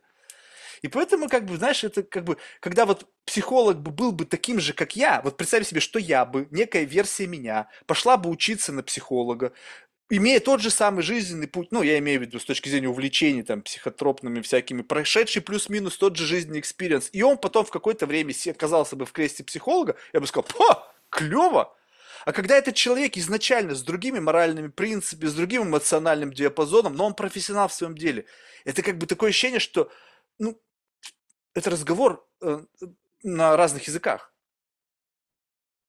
Но ты же в этом ценность то для себя находишь при этом. Да но, да, но это будет разговор с одним и тем же человеком, и если это будет на протяжении нескольких тысяч часов психологом, то ты же понимаешь, что я себе не откажу в, в желании с ним играть. То есть я не могу найти в себе искреннюю интенцию. Вот люди приходят к психологу почему? Потому что они обнаружили в себе в проблему, и с этой проблемой их жизнь рушится. Для меня это игра. Я приду к психологу, и я, допустим... Не обязательно. Ну а как? Ну, ну, ну пусть не так, но в целом же люди не от хорошей жизни идут к психологу, наверное. У них что-то не клеится. Сначала да, сначала да, а потом они, как правило, продолжают, чтобы поддерживать то хорошее, что получилось уже. Правильно, а теперь представь меня, я туда приду играть стопудово. Потому что той проблемы, которая бы у меня вот как бы есть, я должен ее решить. Да блин, я не хочу решать себе проблем. Мне нравится, что у меня есть проблемы, которые меня куда-то драйвят. Вот эта вирность, вот эта нестандартность, она меня драйвит. Я не хочу, чтобы я в один день проснулся постным, неинтересным, грустным для самого себя. Марк, у тебя все классно, живи, радуйся. Ой, солнце светит, птички чирикают. Пфф, у это моя тебя жизнь глубокое понимание психологов. Во-первых, я хотела пошутить, что для более интересного experience а тебе, пожалуй, стоит пообщаться с психиатрами. Вот они был, точно были был близки у меня тем, кто стоял на грани. А, вот. А еще мне кажется, что можно прийти к психологу с таким запросом. Не лишайте меня моей верности, а, а давайте просто меня поисследуем. Вот я просто хочу с вами, как с умным человеком, но который со мной профессионально вот тут будет обращаться и поможет мне увидеть какие-то интересные грани, назвать их словами, показать, где тут у меня специальные кнопки, чтобы вот эти интеллектуальные инсайты были прям... Ну, например, господи, я просто фантазирую. Не, ну может быть. Я, я, я не отрицаю, не отрицаю этого. Может быть, когда-то это случится, но пока как бы вот у меня вот здесь вот сеанс психотерапии проходит. Ох, тебя лишат лицензии, которой у тебя даже нет.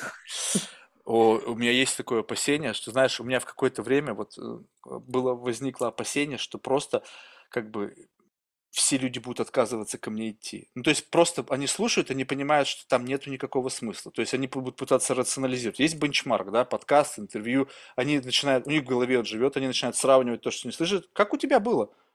Что за фигня? Чувак не дает говорить, сам что-то там о себе треплется, думает, нафига мне это надо? И вот когда это случится, я буду думать, а что я буду делать? Я же на это подсел.